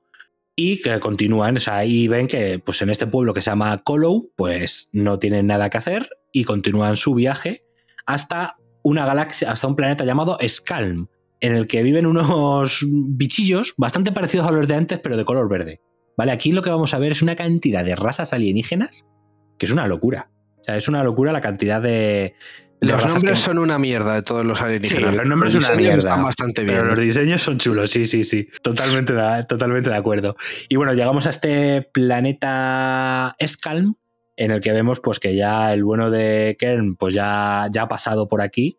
Eh, ha dejado pues un reguero de cadáveres impresionante. Eh, vemos como Supergirl y, y, Ruth se están enterando de todo por un superviviente que hay ahí, el pobre hombre que le faltan todas las extremidades, le tienen ahí en una cama de hospital en las últimas y les está contando pues todo lo que les ha ocurrido allí y cómo este Creme ha arrasado, ha arrasado con todo. Nuestras protagonistas, pues bueno, conocen al sepulturero de, del pueblo, que está el pobre allí, pues que no da, no da abasto. No, no da abasto y la buena de, de cara eh, se ofrece a echarle una mano para poder eh, tener listas todas las, todas las tumbas. Y bueno, claro, ella pues con su, con su capacidad, pues en un segundo le, deja todo, todo, el trabajo, todo el trabajo listo.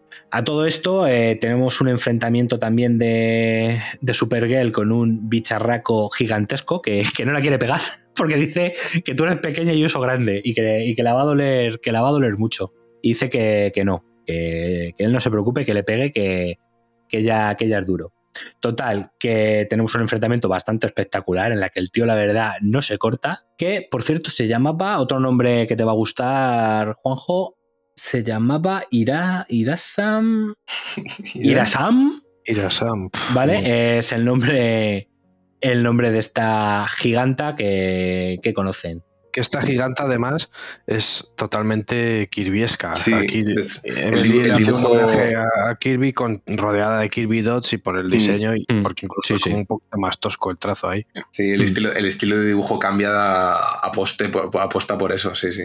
De hecho, pareciese que fuese otro dibujante y no, no. de lo que cambia en esas tres páginas. Bueno, ahora lo que tenemos es una sucesión de bastantes páginas en las que van pasando por diferentes planetas que, pues en esta persecución de Krem, llegan a uno, por ejemplo, en el que aparecen delante de una enorme puerta ornamentada, parece la puerta al infierno o una puerta sacada de, Sandman, literalmente. Eh, se encuentran con un miembro de, de la brigada esta a la que le ponen la cara pero fina fina llegan a otro planeta que está hecho todo como de, setas o de fulúnculos así extraños, con unos habitantes igual, pues igual de raros que, en el resto de, planetas. Y este, básicamente, este, este capítulo es una sucesión de planetas en los que van, van buscando a este Krem mientras él va dejándolo todo, todo arrasado. Pero también tenemos una parte final en la que vemos cómo Cara va directa al sol que eso lo habéis comentado antes, no sé quién ha sido de vosotros dos, que era una parte que le gustaba mucho. No sé qué si ha sido tú izquierdo. Ah, sí, por, por, los, por los colores. Y que esta, es mm. la página que tengo mal impresa. Ah, esta es la página esa, me sonaba que lo habías dicho. esta es la página que tengo mal impresa. Eso es. Entonces tenemos ahí un par de páginas en las que vemos que, que cara. Bueno, todo esto mientras, mientras Ruth eh, va contándolo en, en los cuadros de, texto vemos cómo Cara eh, se introduce dentro, de, dentro del sol. Total, que en este número eh, al final terminan con Cara y Ruth eh, lamentándose en lo alto de, ¿Cómo lo definiría? Es que no es una montaña, es que son cosas. Son árboles montaña, porque son como montañas, pero parecen como que tienen ahí una, una, vegetación. rara. Es como un mundo así como de setas, como de Super Mario, pero en plan Eso es, muy fungoide. Y bueno, básicamente Cara le está diciendo que bueno, que no se preocupe, que, están cada vez más cerca, que en cada planeta al que llegan, y que ella que está seguro que, en el próximo al que lleguen es, eh, él estará allí. Y terminamos con este cuarto capítulo. A ver, de estos dos, del 3 y el 4, ¿algo que comentar, chicos? Yo del 3 me llama la atención, es, quizá el que más me gusta, de los que más me gusta, pero me llama la atención porque es un poco surrealista que el pueblo este alienígena parece el típico pueblo así de Estados Unidos de, de los años 50. El, con el donde van a desayunar es el típico dinner con el batido este. Eh, después vemos como uno está arreglando las calles y tiene el cinturón de herramientas. O sea, toda esa estética parece el típico pueblo de este americano que dice, joder, pues qué raro que esté esto así en el espacio de esta manera. Pero ese toque surrealista así extraño le sienta muy bien a todo esto, porque te desconcierta un poco, pero después te golpea con, esa revelación de, que toda esta gente ha sacrificado a parte de la población para salvarse ellos mismos. O sea, que es que al final eh, van encontrándose una serie de, serie de horrores que dejan en pañales el asesinato inicial. O sea, lo que van descubriendo después que ha hecho Krem es todavía mucho peor que lo que hizo al principio y desató todo esto. O sea, que, en ese sentido está, está muy interesante. Sí, porque y después el siguiente esa sucesión de, planetas, sí. O sea, el capítulo 3 es básicamente una limpieza étnica. Lo que te has dicho de que parezca mucho un pueblo de Estados Unidos de los 50, eh, yo lo, uní mucho a que parece eh, los años de la segregación eh, con los negros en Estados Unidos. Los morados, sí, bueno, los morados son pues como los... Eh, la, gente que no es... O sea, como si fuese, estuviésemos en Alabama, en eso en los años 50, y pues estén ahí. Claro, en el momento en el que Krem les dice... podéis llegar a un acuerdo con esta gente, pues bueno, eliminéis a los otros, Y aquí no pasa nada. O sea, es, un capítulo muy duro comparado, sobre, todo en contraste con el 2, que he dicho que es un, es un capítulo con, con bastantes gags, bastante comedia. El, el, capítulo 3 es bastante duro y lo que vemos luego en el capítulo 4 pues sigue siendo una sucesión de, de momentos también bastante bastante duros porque empezando por el, bebé este que está el bebé o sea la, la, ola de destrucción que, que arrastran los estos bandoleros sea, es terrible. Que, es que arrasan planetas enteros directamente, mm. no es que hagan ataques quirúrgicos puntuales, no, arrasan con todo, o sea, les da absolutamente todo, son seres totalmente amorales y, un poco pues nos remiten a, pues a, todos esos grupos tipo el grupo Wagner, ¿sabes? Este grupo de mercenarios que que absolutamente van a cumplir un objetivo y les da igual lo que se lleven por delante. O sea, no tienen hmm. misericordia ninguna. A mí, de, lo que hemos comentado antes del, del capítulo 4 me, parece súper interesante estas dos, estas dos páginas que, hemos dicho, ¿no? De que se enfrentan a una giganta que de repente Vilkis cambia completamente, bueno, no, completamente, pero hace un acercamiento muy, muy, muy claro a, su estilo de dibujo, al estilo de, Jack Kirby. Eh, que es una cosa como muy, muy rara, que no volvemos no, porque no hay porque no hay ningún otro acercamiento a, a otro artista o en todo el cómic, pero de repente en estas dos páginas como que tenemos este, este acercamiento que no deja de ser eh, Kirby también imaginaba un universo muy vivo, muy, el, muy alejado del, pues eso, de una galaxia vacía. Entonces me parece un, referente que, que, tenga ella y un homenaje bastante bonito a, al rey, ¿no? Entonces eso está, me parece muy interesante. Pero vamos, realmente el capítulo 4, más allá de, de, de estas escenas horribles, la, la puerta de Sandman y todo, me hace mucha gracia el momento de la lapidación. No podía, yo no podía dejar de pensar en, la vida de Brian. Ah, sí. Pero bueno, es, una, cosa mía. Pero sí, o sea, las Supergirl y, y Ruthie van, van acercándose, van, pues vas conociéndoles un poco más y vas viendo eso, vas, que, la, que la muerte del, madre, del padre de Ruthie es un acto terrible, pero que queda muy lejos de cualquier otra cosa. Y la frase de que dice Vamos a ver frases que se van a repetir luego. En el capítulo 3 vemos la, frase de el universo es muy grande y nosotros somos muy pequeñas, que eso luego lo, también lo veremos. Sí, aquí además llega un momento incluso que Supergirl se plantea ir ella por libre a terminar con este creme mm. y sacar de ahí a Ruthie porque es que dices, la estoy exponiendo a una serie de horrores que, va a quedar más traumatizada todavía de lo que está. Sí. Pero Ruthie dice, ¿tú cuando viste estos horrores, este terror por primera vez? Y, y Supergirl recuerda, pues de niña, dice, pues que soy yo, una niña. Y entonces como, vale, no, no es justo que, la niegue pues este viaje. Y realmente pues ahí sí que realmente ya se, alinean del todo y, siguen adelante hmm. en un viaje que además tiene que ser largo, porque al final visitar todos estos planetas, o sea, no estamos hablando de que se dan un tour por Estados Unidos y ala, venga, no, es, es un espacio enorme. Sí, sí, en, el, en, el, en, el, capítulo 2, en lo que hemos dicho de las manos, Supergirl le dice, llevas un mes conmigo, bueno, llevamos un mes de viaje y no te has lavado las manos ni una sola vez. O sea que sí, sí, o sea, el, el lapso de tiempo es... Todo, toda la historia perfectamente puede transcurrir en, el lapso de un año completo, porque sí, sí, sí, es que, vamos, recorre medio universo y además es un universo que, que, se inventan aquí. No son razas ni especies que en principio no son reconocibles de, de otra de la continuidad de DC, de otros cómics. Son cosas así que, se han inventado originales para, aquí y que estoy seguro de que le ha dado una manga ancha a Tonkin a Vilkis para diseñar todos los monstruos y todos los bichos que quieras y con eso lo han ido ajustando también un poco a, la historia. O sea, el, universo es infinito.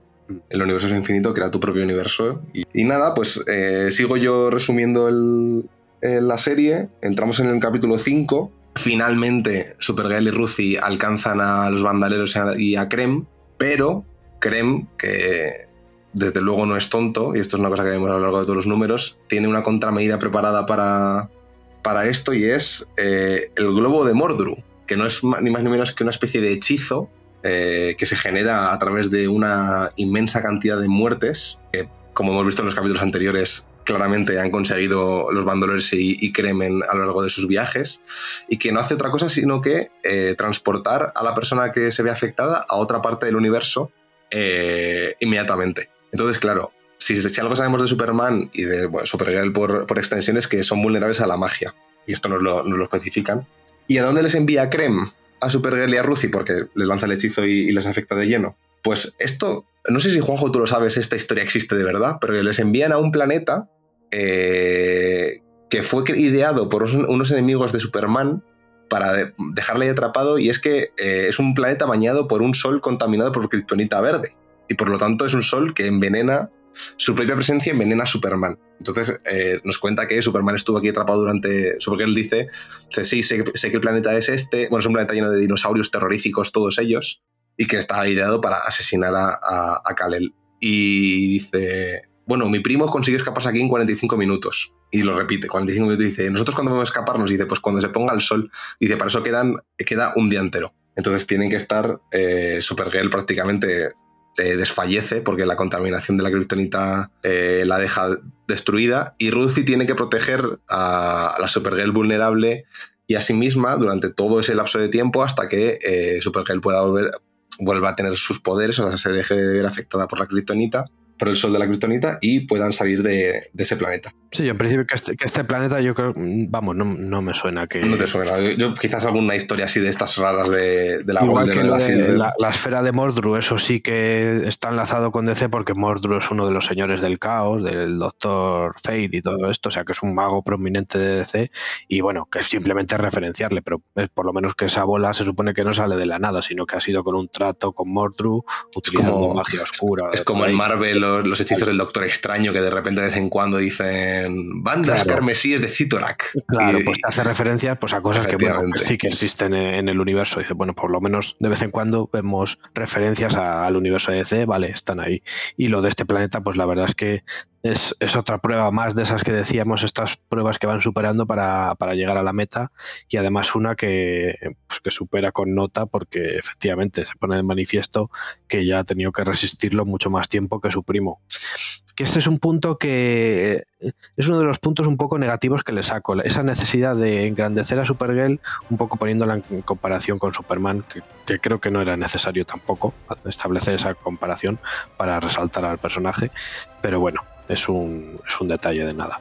No, desde luego, es un, es un capítulo que además eh, eh, Rusia adquiere mucha importancia porque de repente el rol protector tiene que invertirse, es de repente es ella la que tiene que proteger a, Supergirl, aunque igualmente esa esperanza que tiene Superman de que en el, peor momento incluso va, va, a aparecer para salvarte, pues aquí también, ¿no? O sea, Supergirl en un momento dado, con su, incluso con sus energías prácticamente agotadas, es capaz de sacar fuerza y, y me encanta porque eh, completamente delirando es capaz de derrotar a un dinosaurio y dice no es un jodido pájaro, no es un jodido pájaro, se hace la, las, mítica, las míticas palabras no es un jodido es un jodido pájaro, no, es un avión o no, es Supergirl y se vuelve a desmayar. O sea, es una Sí, sí, es, un, bicharraco, un leviatán le llaman aquí. es como una especie de velociraptor ahí dopado, algo así. Sí, sí, con, muchos pinchos, sobre todo muchos pinchos. Si quieres que algo sea más terrorífico, añade, añade muchos pinchos. Sería, efectivamente. Pero nada, son capaces de salir de este planeta y, estaba viendo la portada del capítulo 6, que me recuerda a un cuadro, una imagen muy mítica, pero no estaba ahora cayendo a cuál. Yo estuve buscando la referencia y no he sido capaz de encontrarla, pero también la tengo. La, también la tengo. Es, esa postura de Supergirl ahí sobre el caballo, digo, sí, es una referencia clásica. Estaría, estaría bien encontrar el, el cuadro, pero sé que es un cuadro que he visto, no sé si renacentista, barroco, no sé. Es que a veces te pone Vilkis after fulanito, pero es verdad que aquí yo creo que no, no hay pista. Pero vamos, sí, es un. Y vamos, es que tal y, tal y como es la composición de la portada, te puedes imaginar perfectamente que mm los padres de Supergirl son algún tipo de imagen del cielo, con los rayos dorados saliendo. O sea, quiero decir, tiene una composición que claramente está referenciando una, obra barroca de, o barroco, o sea, barroco renacentista de.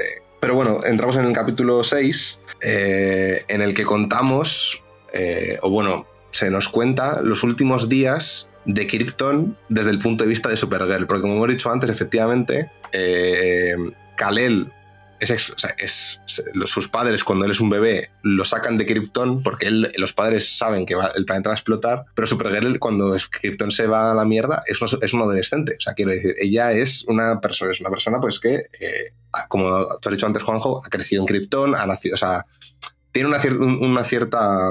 era la niñera de su primo. era la claro, exactamente. O sea, que ella... Entonces le sacaba años. Y pues vemos cómo Krypton explota pero la tecnología kryptoniana permite que, como pues, los fragmentos que, algunos fragmentos del planeta consigan sobrevivir un tiempo más. Bueno, es, una, movida lo que montan para sobrevivir. Sí, sí. Lo, forran de plomo que dicen. Entonces, claro, el, sol, como, como se sabe, el sol de, el sol de Krypton eh, se, empieza a, se empieza a contaminar y toda la gente que sobrevive, vale, ha sobrevivido a la explosión, está genial, está en una roca flotando por el espacio, pero se está viendo contaminada por la radiación la madre de Supergirl muere, pero el padre que es científico, pues idea una, idea una manera de no morir contaminados. Entonces, bueno, pues es cuenta a Supergirl cómo son sus últimos desde Krypton, cómo tuvo que esforzarse, cómo tuvo que luchar, cómo tuvo que, hasta el desfallecimiento, incluso cuando de nadie más podía ya seguir clavando estos clavos de plomo, ya pudo seguir. Todo esto nos lo cuenta Supergirl mientras, en, el, en la actualidad, habiendo ya escapado del planeta de los dinosaurios, vuelven a alcanzar a Krem. Krem tiene otro globo de Mordru y cuando se lo lanza, Supergirl ya está eh, preparada para esto y lo que hace es que inmediatamente se monta en un caballo blanco, que quienes no tenemos mucha idea del universo de C, pues decimos, ¿de dónde ha salido esto? Pero es Comet, que es el, caballo blanco de la, de la superfamilia que había montada pues en la Golden y en la, no sé si esto desapareció, esto desapareció con las crisis, ¿no? Sí, sí, esto se lo ventilaron porque que, pues era que había un super caballo, un super gato, creo que también había un super mono, había una, había una familia de supermanes eh, bastante más extensa de la que hay actualmente y de la que prácticamente han sobrevivido y, tardaron en sobrevivir eh, Supergirl y Crypto, básicamente, porque no sé si ha aparecido alguno, alguno más de todos estos. Bueno, pues aquí tenemos a Comet, que también a Comet ha sobrevivido, sobrevivió las crisis y es un caballo que va por el espacio a la velocidad de la luz entonces, la esfera de Mordru sigue a Supergirl, pero Supergirl va tan rápido que al final, cuando llegan al final del tiempo del universo, la esfera eh, pierde su poder y consiguen escaparse. De tal manera que finalmente Ruthie y Supergirl son capaces de eh, capturar a Krem de las colinas amarillas. Eh, y por fin Ruthie está en posición de ultimar su venganza en el capítulo siguiente. Este capítulo me, hace mucha gracia por bueno, me hace la cómo evoca el apocalipsis ¿no? del final de, de Krypton, cómo a pesar de todo, de haber sobrevivido de todo, es imposible, o sea, es una, es una, es una tarea imposible y las, imágenes de destrucción. eso que hacen de cubrirla de plomo es, una, locura. Es una locura. Pero ¿cómo puedes? Una ciudad entera, las calles, los edificios, mm. todo recubierto de plomo. Dios, madre mía. Es que esto. Y, claro, el, plomo, que es la, el, material que les puede salvar, al final lo dice. El, último plomo, plomo, del planeta que no utilizado para recubrirlo es el que utiliza Azorel, el padre de, Kara, para hacer la nave y dice, bueno, nosotros no tenemos esperanza, pero tú sí vas a tenerla. Y, crea la nave y con es la nave con la que acaba Supergirl llegando al planeta Tierra. Ya sabemos que muchos años después de lo que, de lo que haría su primo. A mí me hace mucha gracia esto, lo, del caballo. Yo cuando lo leí dije, este caballo. Yo me acuerdo que lo estaba leyendo y además antes de empezar el, podcast te digo, yo esto, hay, un momento, hay algún bocadillo que me he perdido en algún momento en el que, ¿de dónde sale este caballo? Y eso lo hemos tenido que buscar. Sí, porque realmente es de esas ideas de la, Golden Age que, que, dices, te lo sacan aquí un poco también como homenaje a la propia historia del personaje. Pues bueno, pues pues en su momento pues eran muy dados a meter estos animalillos por ahí que, que es verdad que, que, estaba mirando y este cometa era una especie de hombre centauro, o sea que bueno, hmm. que sí que tenía ahí su, su, existencia previa y te lo sacan aquí en un momento que además está dibujado de una forma y, coloreado de una forma increíble, como huye de, de esa otra esfera y de repente se mete ahí en un batiburrillo de colores y después acaba en una especie de escala de grises. Eso lo veo muy además cinematográfico, si lo quieren recrear así en la pantalla, es que no tienen nada más que copiarlo, porque, eh, vamos, es un storyboard perfecto esto. Como en el, en el, en el, final del mundo, en la luz, no, no, no, lleva el color. Está súper bien. Y como me hace gracia como, como explota el, globo diciendo esto ya no tiene, ni siquiera aquí ya tiene poder. Y aquí lo que hace... No, di, di, di. No, que lo que hace Tom King es expandir un poco más este origen de Supergirl, porque efectivamente sabíamos que sobrevivió, pero estas penurias y este rollo de que lo cubren de plomo, vamos, esto se lo, se lo introduce él aquí, también para darle un poco más de empaque a ese origen y, un poco para demostrar lo sufrida que vino esta chica a la Tierra, que no llegó a la venga y todos felices y contentos, venía con su trauma y, con esa carga de, un planeta muerto detrás. A mí, a mí eso es una de las diferencias de Supergirl que más me, o sea, que más la diferencia de Superman, porque al final dos kryptonianos dejan, no dejan de ser pues, dos, dos seres superpoderosos. Pero el hecho de que eh, Kal-El, de que, de que Clark llegase a la Tierra como niño y se criase en la Tierra, eh, pues creciendo, pues lo que pues como eso, ¿no? Como en, en, Smallville, en la granja de Kansas, así, pues de manera, la manera más apacible posible, con sus padres, los Kent de la granja, todo genial. Y que, sin embargo, Cara ya hubiese como, como moría su mundo y fuese plenamente consciente de ello, eh, me da que el, eh, Supergirl tiene, puede, le pueden desarrollar que tiene una rabia interna o una manera de, sea, ¿cómo, cómo, afrontar la esperanza, cómo afrontar la bondad que significa la, la, ese Superman desde el punto de vista de que Superman, pues efectivamente se crió así y sin embargo, Cara tiene, fue como todo lo que tuve que sufrir y lo que tú dices, ¿cómo se desarrolla esto aquí? Que encima tuvieron que luchar hasta el último momento y que aún así no hubo solución posible. Quiero decir, no hubo esperanza para toda la gente que vivía en la ciudad. De, se lo han contado, pero ya estaba allí y lo claro, claro. era un adolescente, o sea, era plenamente consciente y aquí lo llevan a ese paso más allá de decir, es que ya hizo todo lo que pudo y fue de las que más hicieron para, intentar resistir y encontrar alguna salvación, pero ni con esas. O sea, que, también funciona como una historia de origen Hmm. Te, lo, meten ahí por medio, o sea que como primera obra de acercamiento al personaje también está muy bien pensado y, es muy muy accesible. Sí, y me gusta como haciendo también pues esto de repitiéndolo otra vez las frases, al final cuando vuelve desde el, fin del mundo con el caballo y todo, y claro, los otros ya le han enviado el globo de Mordor pensando que se han vuelto a librar de Supergirl, pero de repente aparece por ahí, le disparan flechas y, dice otra vez la frase de Porque tú eres Supergirl y te importa una mierda las espadas y las flechas, efectivamente. y haciendo referencia al principio, efectivamente. Y que eso también, en, pequeños detalles así, vas viendo cómo, cómo van trabando esa amistad, cómo realmente mm. los dos personajes ya pues, han superado pues, esas reticencias iniciales y se han hecho mucho más cercanas. Y nada, pasamos al capítulo 7. Yo creo, que, yo creo que lo que he dicho antes del capítulo 7, de que originalmente estaba pensando un capítulo séptimo, puede venir de o que quiso contar porque otra vez que vuelvo a utilizar lo del globo de Mordru o algo así, no sé si es que quiso contar otra vez lo del origen de Supergirl o que estos dos capítulos, estos dos últimos, se le, como son los únicos que van uno detrás del otro con la acción. O sea, quiero decir que no hay un, lapso entre medias. Yo creo que, eh, lo, eh, Tom King hizo 200 páginas de guion. Dice hmm. que lo hizo como una novela y se lo dio a Bilkis. Y yo creo que ella, al ir ya transformándolo en cómic, al ir traduciéndolo a, esos capítulos ya más hmm. concretos, es cuando se dio cuenta de, oye, aquí necesito más páginas. Necesito, efectivamente. Sí, sí, en algún momento tuvieron que eso, que... O sea, que sale de los propios autores, no es una decisión comercial de, bueno, vamos a estirar un poco más esto para vender más, no, realmente es una decisión artística y además acertada, porque no se siente estirado en ningún momento esto.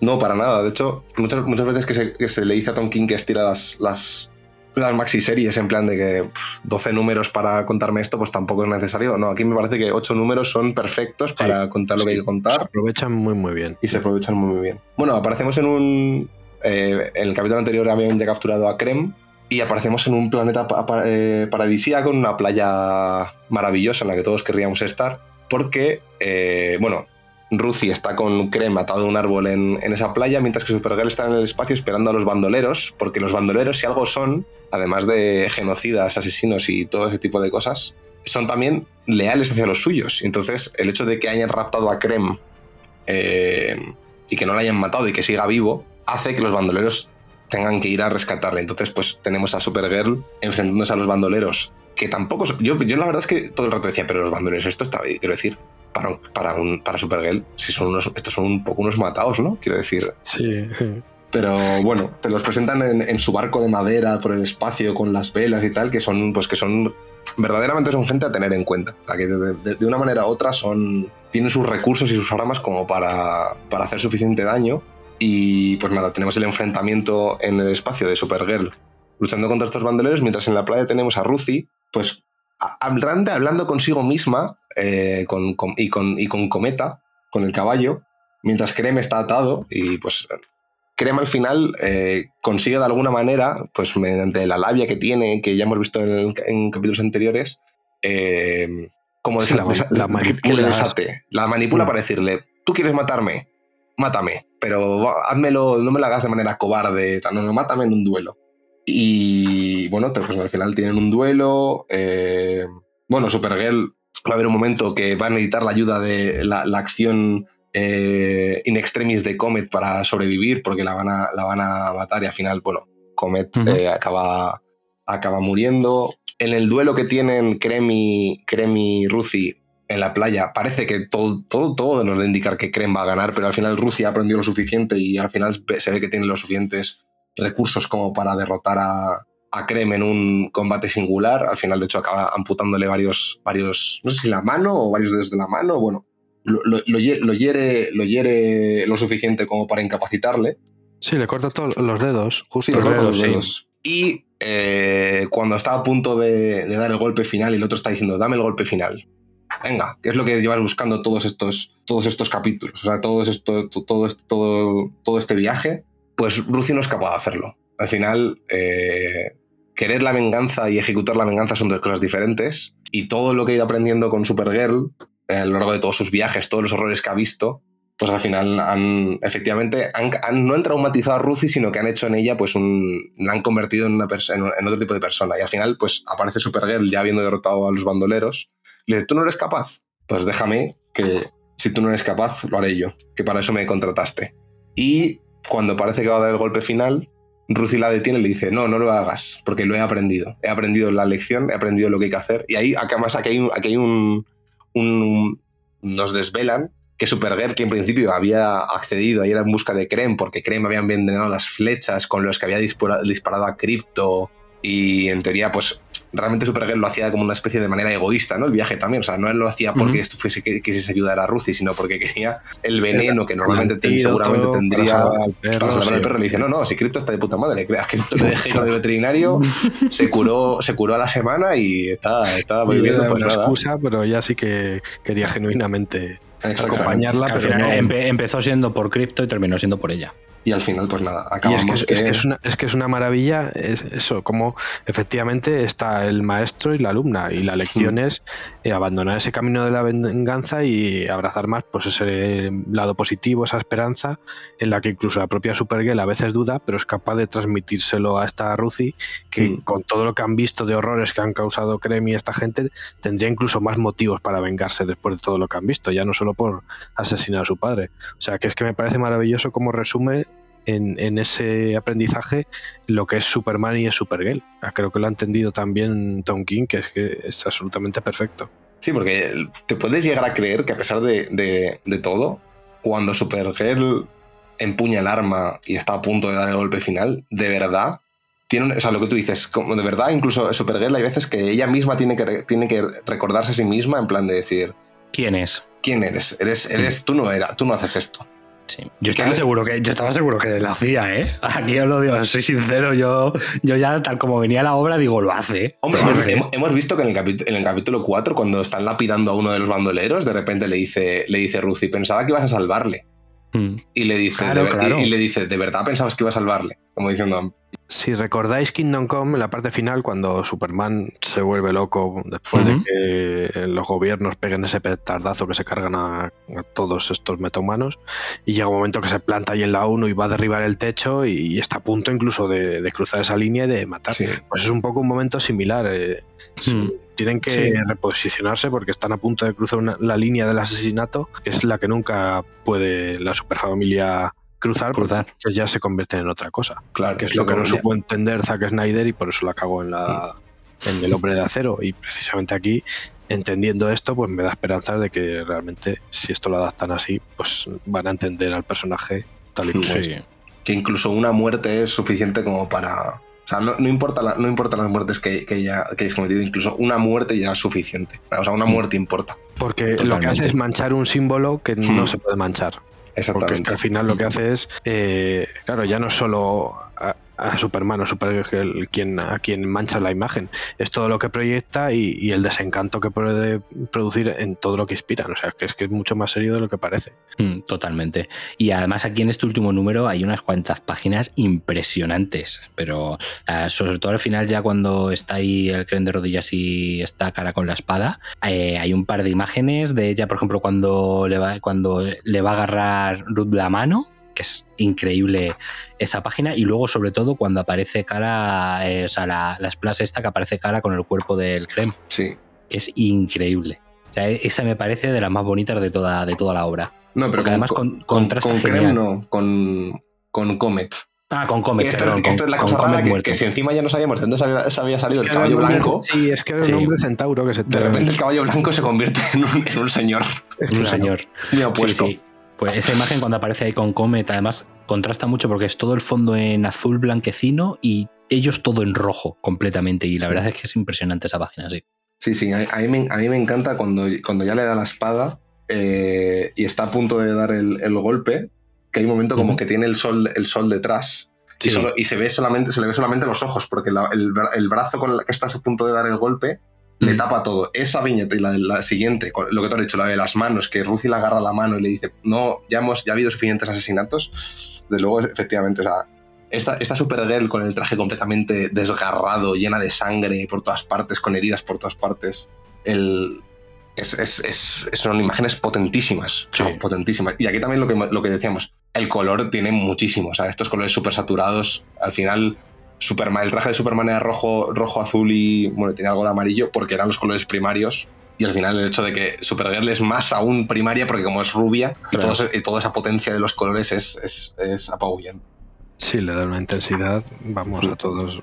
La intensidad emocional que tienen te lo transmite el color, es que ahí está muy bien elegido, por eso digo que el equipo artístico está muy, muy en sintonía. Y yo aquí, chicos, en el final, que sí que quería comentaros, un, preguntaros, a ver vosotros, porque a mí la escena final me descoloca un poco. Bueno, espera, que comentaba la escena final. Claro, claro, coméntala y la comentamos porque a mí me descoloca. Mm, lo más polémico de todo, claro. Tanto, no, pero es que me descoloca por dos motivos. Tanto por lo polémico justo del final, como temporalmente. Porque claro, aquí me hace dudar de que esto realmente pueda estar dentro de continuidad o no. O sea, aquí es el único momento en el que me hace dudar. Vamos a ello. Vamos a ello. Efectivamente, eh, y Supergirl eh, dejan la playa sin.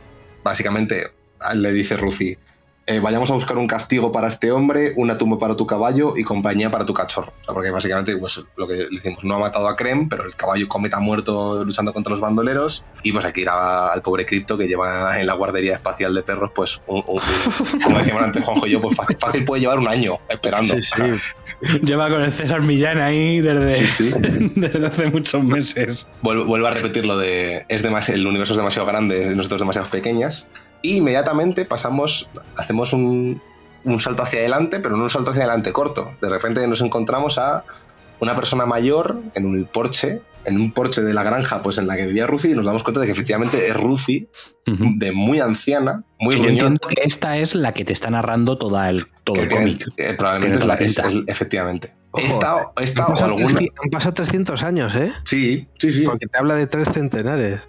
Ah, pues mira. De años. El primer centenar lo pasó en la zona fantasma. El segundo pareció calmarse y tal. Y el tercero centenar ya ha sido ideal porque se ha reformado y ha trabajado por la comunidad y no sé. O sea que fíjate, ah, se ha pues pasado. No está mal la pena, ¿eh? No está mal la pena, sí. Entonces, pues eso, aparece en esta granja, aparece super, una Supergirl, igual de joven que siempre, aunque bueno, sí que parece un poco más, más adulta, con cripto. Con el pelo corto. Con el a mí me llama mucho la atención que aparece con el pelo muy corto, sí. El perro sí que está igual.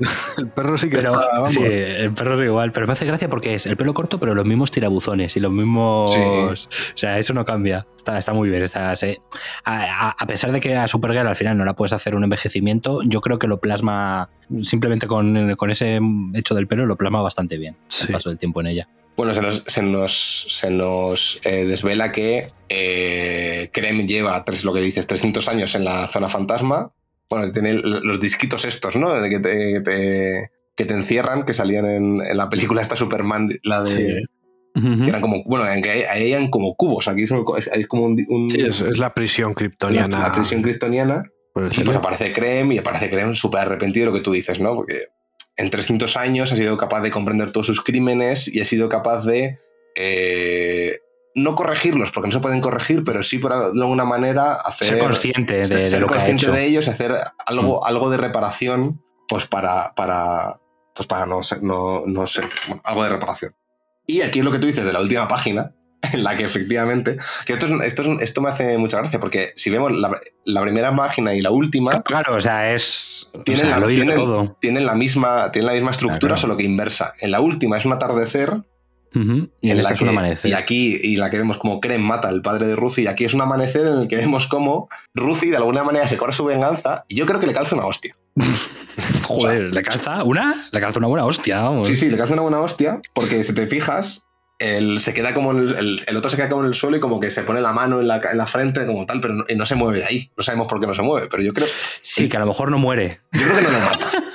¿Tú crees que no le mata? Solo Joder, al final, si, le mata al final es como, pero vamos a ver, que ir con todo Claro, es que, eh, claro, por eso, es que a mí por eso yo decía que me mosqueaba y que quería preguntaros a ver qué opináis, porque claro, me sorprendería que Supergirl se quedara tan pichi ahí de pie, delante, mientras la otra se lo carga, aunque hayan pasado 300 años ya, sobre, ¿sabes? Sobre, todo tras sacarla de 300 años y decirle, felicidades, has cumplido tu condena, has trabajado en tu alma, estás en casa y eres libre. yo creo que yo, quería entender que es como el típico puñetazo de, rabia y se lo das en plan de, y me queda gusto. Matarte no te mato, pero una hostia te llevas. Eso es. es, lo que, es, lo que, yo os quería preguntar, si pensáis que es eso o que se lo ha cargado, vamos. No, yo, yo creo que es eso. Yo creo que le calza, una, le calza una hostia con el bastón y fuera. Yo creo que sí, porque es el detalle ese de la tercera viñeta cuando se lleva la mano a la cabeza. Sí. Es la clave, es la clave, yo creo. Es que si, en vez del bastón hubiese sido la espada, claro. un bastón, dices, hombre, yo creo que, joder, muy fuerte. Fuerte tiene que pegar. Sí, sí. sí. pero claro, es que también eh, por la sombra que hace se ve que sale bastante sangre en la hostia. ¿eh? sí, sí, pero bueno, le puede haber dejado sin dientes porque claro, claro. Bueno, tampoco le quedarían muchos ¿eh? al hombre. Ya, pero sí es verdad que morir, morir, pues. pues nada. yo, yo personalmente yo me quedo con que no muere. es, la, es la historia que yo elijo. Por, porque básicamente si no me desmontas la página, las, páginas anteriores, quiero decir. Claro, claro, es que al final no tendría sentido que lo matar porque al final te desmonta un poco la lección que aprende durante toda la historia, Ruti. Si le matase tampoco me chocaría en el sentido de que, bueno, han pasado 300 años Sí, no, ya me la pelas, somos viejos los dos. Somos viejos los dos. Eso, claro. Es que... La brújula moral de Supergirl en 300 años ha podido cambiar bastante. o sea, a ver qué ha pasado en todo ese tiempo. Claro, claro. Quiere decir que ya parece con el traje impoluto. Estéticamente parece que Superman sigue siendo, pues no sé, ese, símbolo de la esperanza, pero a saber lo que ha pasado ahí dentro.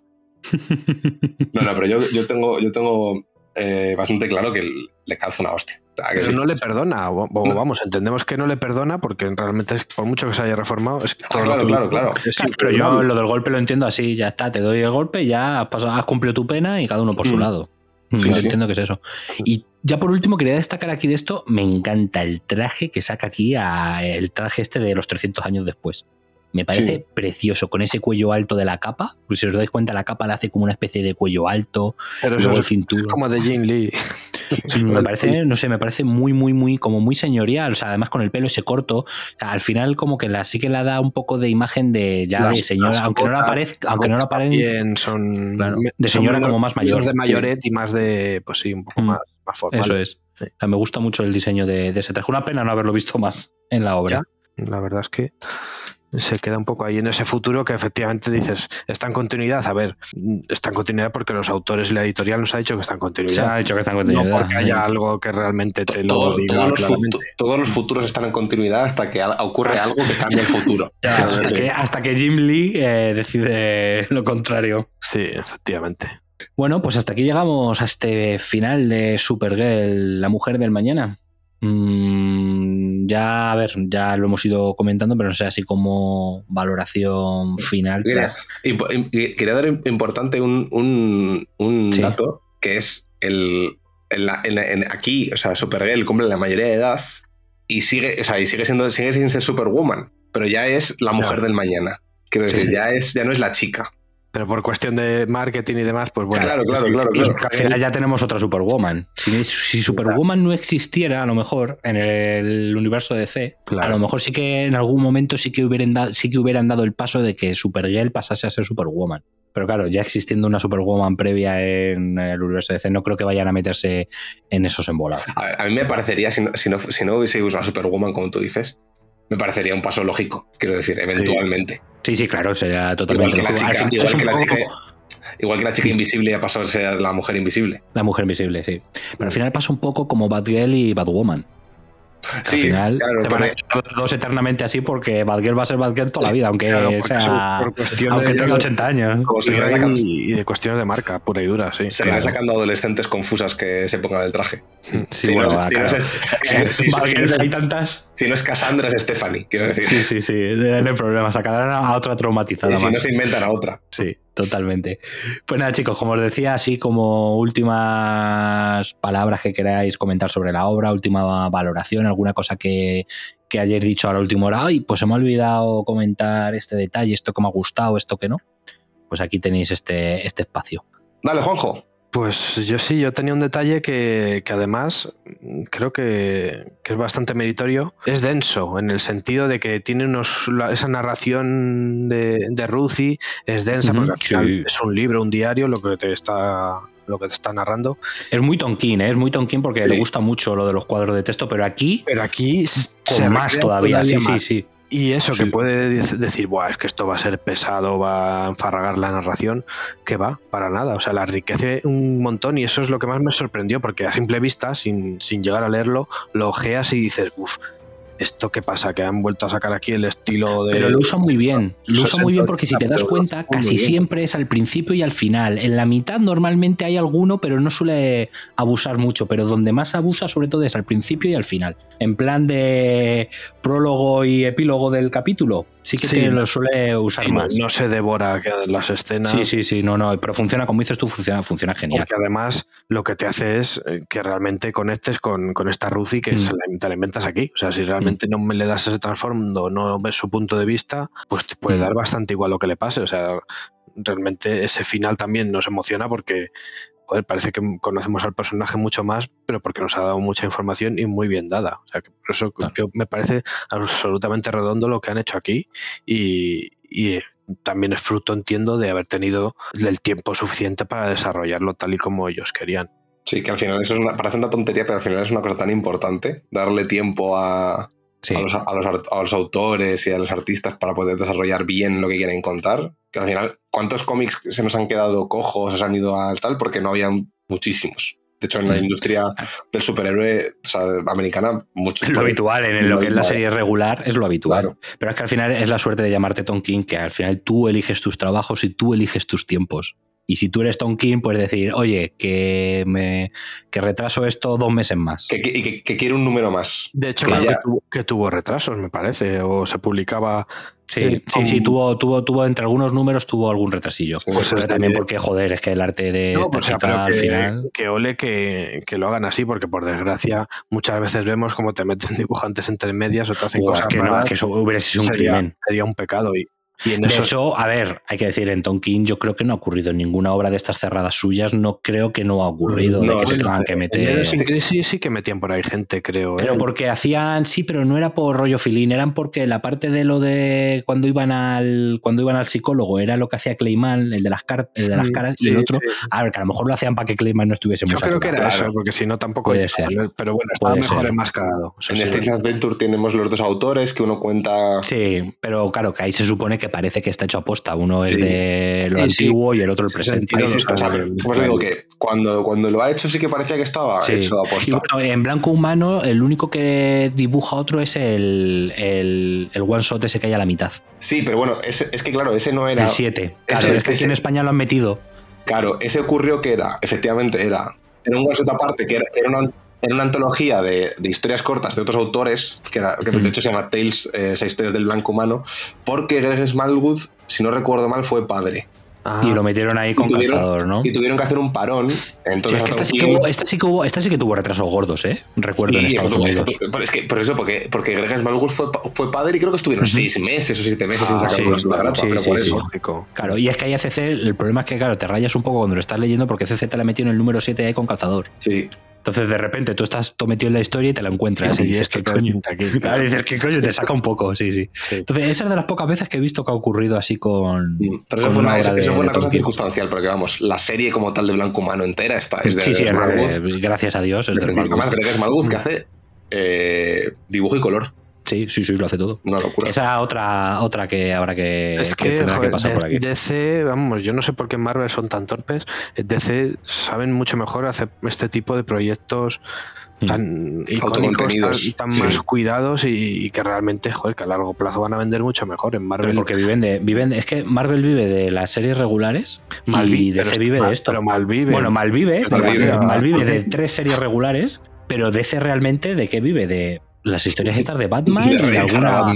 Sí, sí, de reeditar a Batman y de historias así autocontenidas de sus tres, cuatro autores más top. Y de, y de que Vértigo sigue vendiendo recopilatorios como. Bueno, Vértigo, ya, ya no sí, es Vértigo. Bueno, Vértigo, pero sí, sí, las historias de Vértigo. Se siguen recopilando, el nuevo Halloween se sigue recopilando, Año 1 se sigue recopilando, eh, Cuatro Estaciones sigue recopilando. O sea, todas las historias, lo que dice, mm. todas las historias autocontenidas, todas las miniseries autocontenidas de DC siguen recopilando y se siguen vendiendo, porque te lo puedes. Porque cualquier persona que quiera meterse yo, yo, la primera historia larga que me leí de Superman fue Cuatro Estaciones y es perfecta para empezar a leer Superman.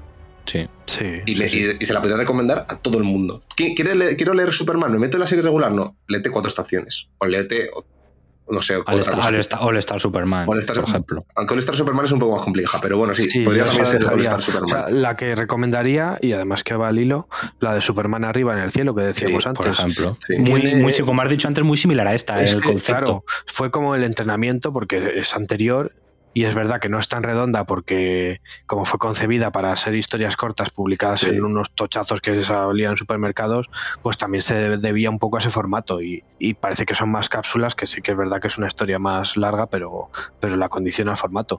Pero es totalmente recomendable y Aiton King también lo hace muy bien comprendiendo a Superman. O sea que espero que escriba más de, Superman. Que, también a, lo, que, lo que decimos, ¿no? Eh, una vida importa, que al final es lo que hace Superman, la historia, de Superman de un, una vida importa. Que al que le haya gustado esto, le haya interesado, que le eche un vistazo a ese otro si, si no lo ha hecho, porque le, va a gustar también. Sí, ese y bueno, el que comentamos al principio del programa, el de Supergirl fuera de lo normal también por si mm. alguien quiere. Sí, porque lo demás que tampoco tiene. No, aparte de que no lo vais a encontrar. estaba interesante, pero es que. Yo Va a ser muy difícil de encontrar todo eso porque CC todo eso no lo ha reeditado y luego lo que he comentado yo de los New 52, eso, sacaron en su momento las rústicas y eso ni lo han reeditado ni lo van a reeditar jamás. O sea, no hay mucho más donde rascar del personaje. Y ya está, un poco más. Eso es así. total. Totalmente, pues nada chicos, con esto yo creo que podemos llegar ya al final de este programa. No sé, no sé qué tal, qué tal los habéis encontrado tú, Juanjo, que era tu primera experiencia no, con nosotros. Muy bien, porque además venía un poco con los deberes hechos de haberle dado vueltas al tema y a ver, porque es una obra que es verdad que la leí y me impactó más de lo que pensaba y, mm. sí que seguí pensando en ella semanas después de decir, joder, pero, pero qué bien lo han hecho, qué, qué difícil es eh, años después de tantas décadas después de haber sido creado un personaje, el hacer la historia para mí definitiva de Supergirl, vamos, hmm. tiene un mérito tremendo. Ah, sí, eh, totalmente. Y que se sienta fresca y que se sienta algo novedoso, sobre todo. O sea, que hoy en día que ya hemos visto todo prácticamente. Claro, o sea, es que si alguien. Es que este va a ser el cómic de Supergirl que recomendar si alguien quiere leer de Supergirl. Sí, totalmente. Ya para, sí, sí, totalmente. va a ser muy difícil que hagan algo igual de redondo. Sí, no, esto va a ser cuando te digan, no, y quiero, me gusta Supergirl, eh, esto. La mujer del mañana. Este, ¿Y, el, otro, el otro, cómo has dicho que se llama? El de Superman arriba en el cielo. No, el, el otro de Supergirl. Ah, eh, fuera de lo común. Fuera de lo común. Me lo apunto. Hmm. Sí. de Joel Jones y Mariko Tamaki. Es más sencillo, más. Pues hmm. sí, sí, no, tiene la ambición de esto, pero. ese, es del, está enmarca, es como el de cristales rotos de Harley Quinn, ¿no? Está embarcado dentro de estos de la, eh, saga de Young Adults. Juraría que es ese formato también, sí. De, las rústicas esas un poco más cortitas. Juraría que está también en ese formato, sí. Sí, salieron varios por ahí. Así que nada, chicos, pues pasamos a despedidas. Eh, pues por empezar por ti, izquierdo, adelante. Pues nada, un placer, Juanjo. Ojalá te pases por aquí más veces, porque desde luego ha sido un gustazo charlar de buenos cómics ya te digo. Y que sabe cosas que nosotros no. Sabe cosas que nosotros no, porque yo, yo, sigo, yo sigo dándole vueltas de las manos. Juanjo, sabe cosas. yo sí, a mí, a mí me explota la cabeza. antes para ver que me, para que me pintase ahí. Tiene enlace directo con Tonkin. ¿no? Ha dicho Tomás. Tomás, cuéntame. Pero vamos, nada. Eh, espero que lo disfrutéis, Insomnes. Y nada, pues nos vemos en otro programa. Un placer igual tenerte aquí una semanita más izquierdo. Juanjo. Nada, pues encantado porque además pues creo que le hemos pegado un buen repaso a este cómic que, lo merece y, tenía ganas además de hablar de él porque, joder, o sea, yo soy el primero que le atiza a Tonkin, soy el primero que cree que ha engordado su currículum como espía y todo eso, que al final también se tira un poco el pisto con ello, pero cuando lo hace bien y no solo bien, sino súper bien como aquí, joder, pues es que es de recibo decirlo y destacarlo y que no te vende nada de humo. O sea, es una historia sólida con una dibujante impresionante y que se merece todos los premios que se ha llevado. Así que encantado de haber estado aquí hablando de ello con vosotros. Encantado, encantado nosotros de tenerte y esperemos tenerte por aquí más. ¿Podría decirse que esta Supergirl está en tu top de Tonkin? Absolutamente. Absolutamente, ¿no? Absolutamente. O sea, junto al serie de Babilonia, seguramente lo que más me ha gustado de Tonkin, sin duda. Bien, bien, bien. yo, comparto ese top también. Sí, sí, yo también, ¿eh? Yo está, está en el top. Yo la tercera en Discord no sabría deciros cuál ahora mismo, pero para mí sí, está, está en el top. La visión. Y nada... quizá para mí la visión. La visión, uff, a mí la visión no me convenció tanto.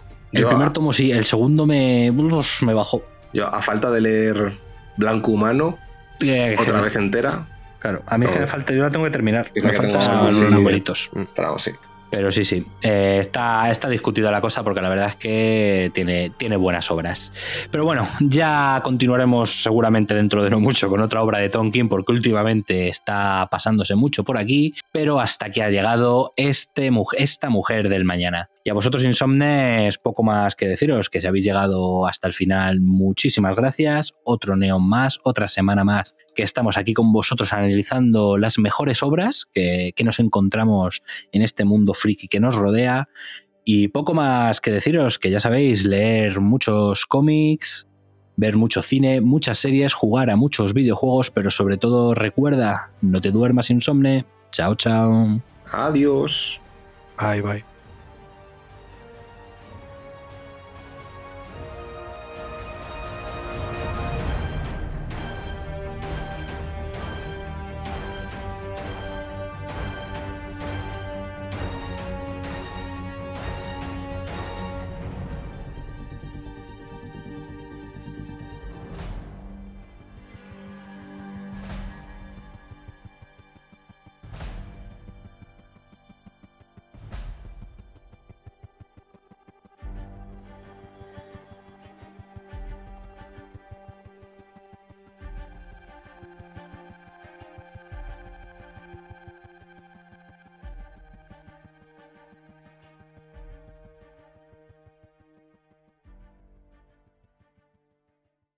Hoy dormimos poco. Hoy dormimos poco. Tu programa para estar al día de cómics, cine, videojuegos, junto al equipo más divertido y gamberro.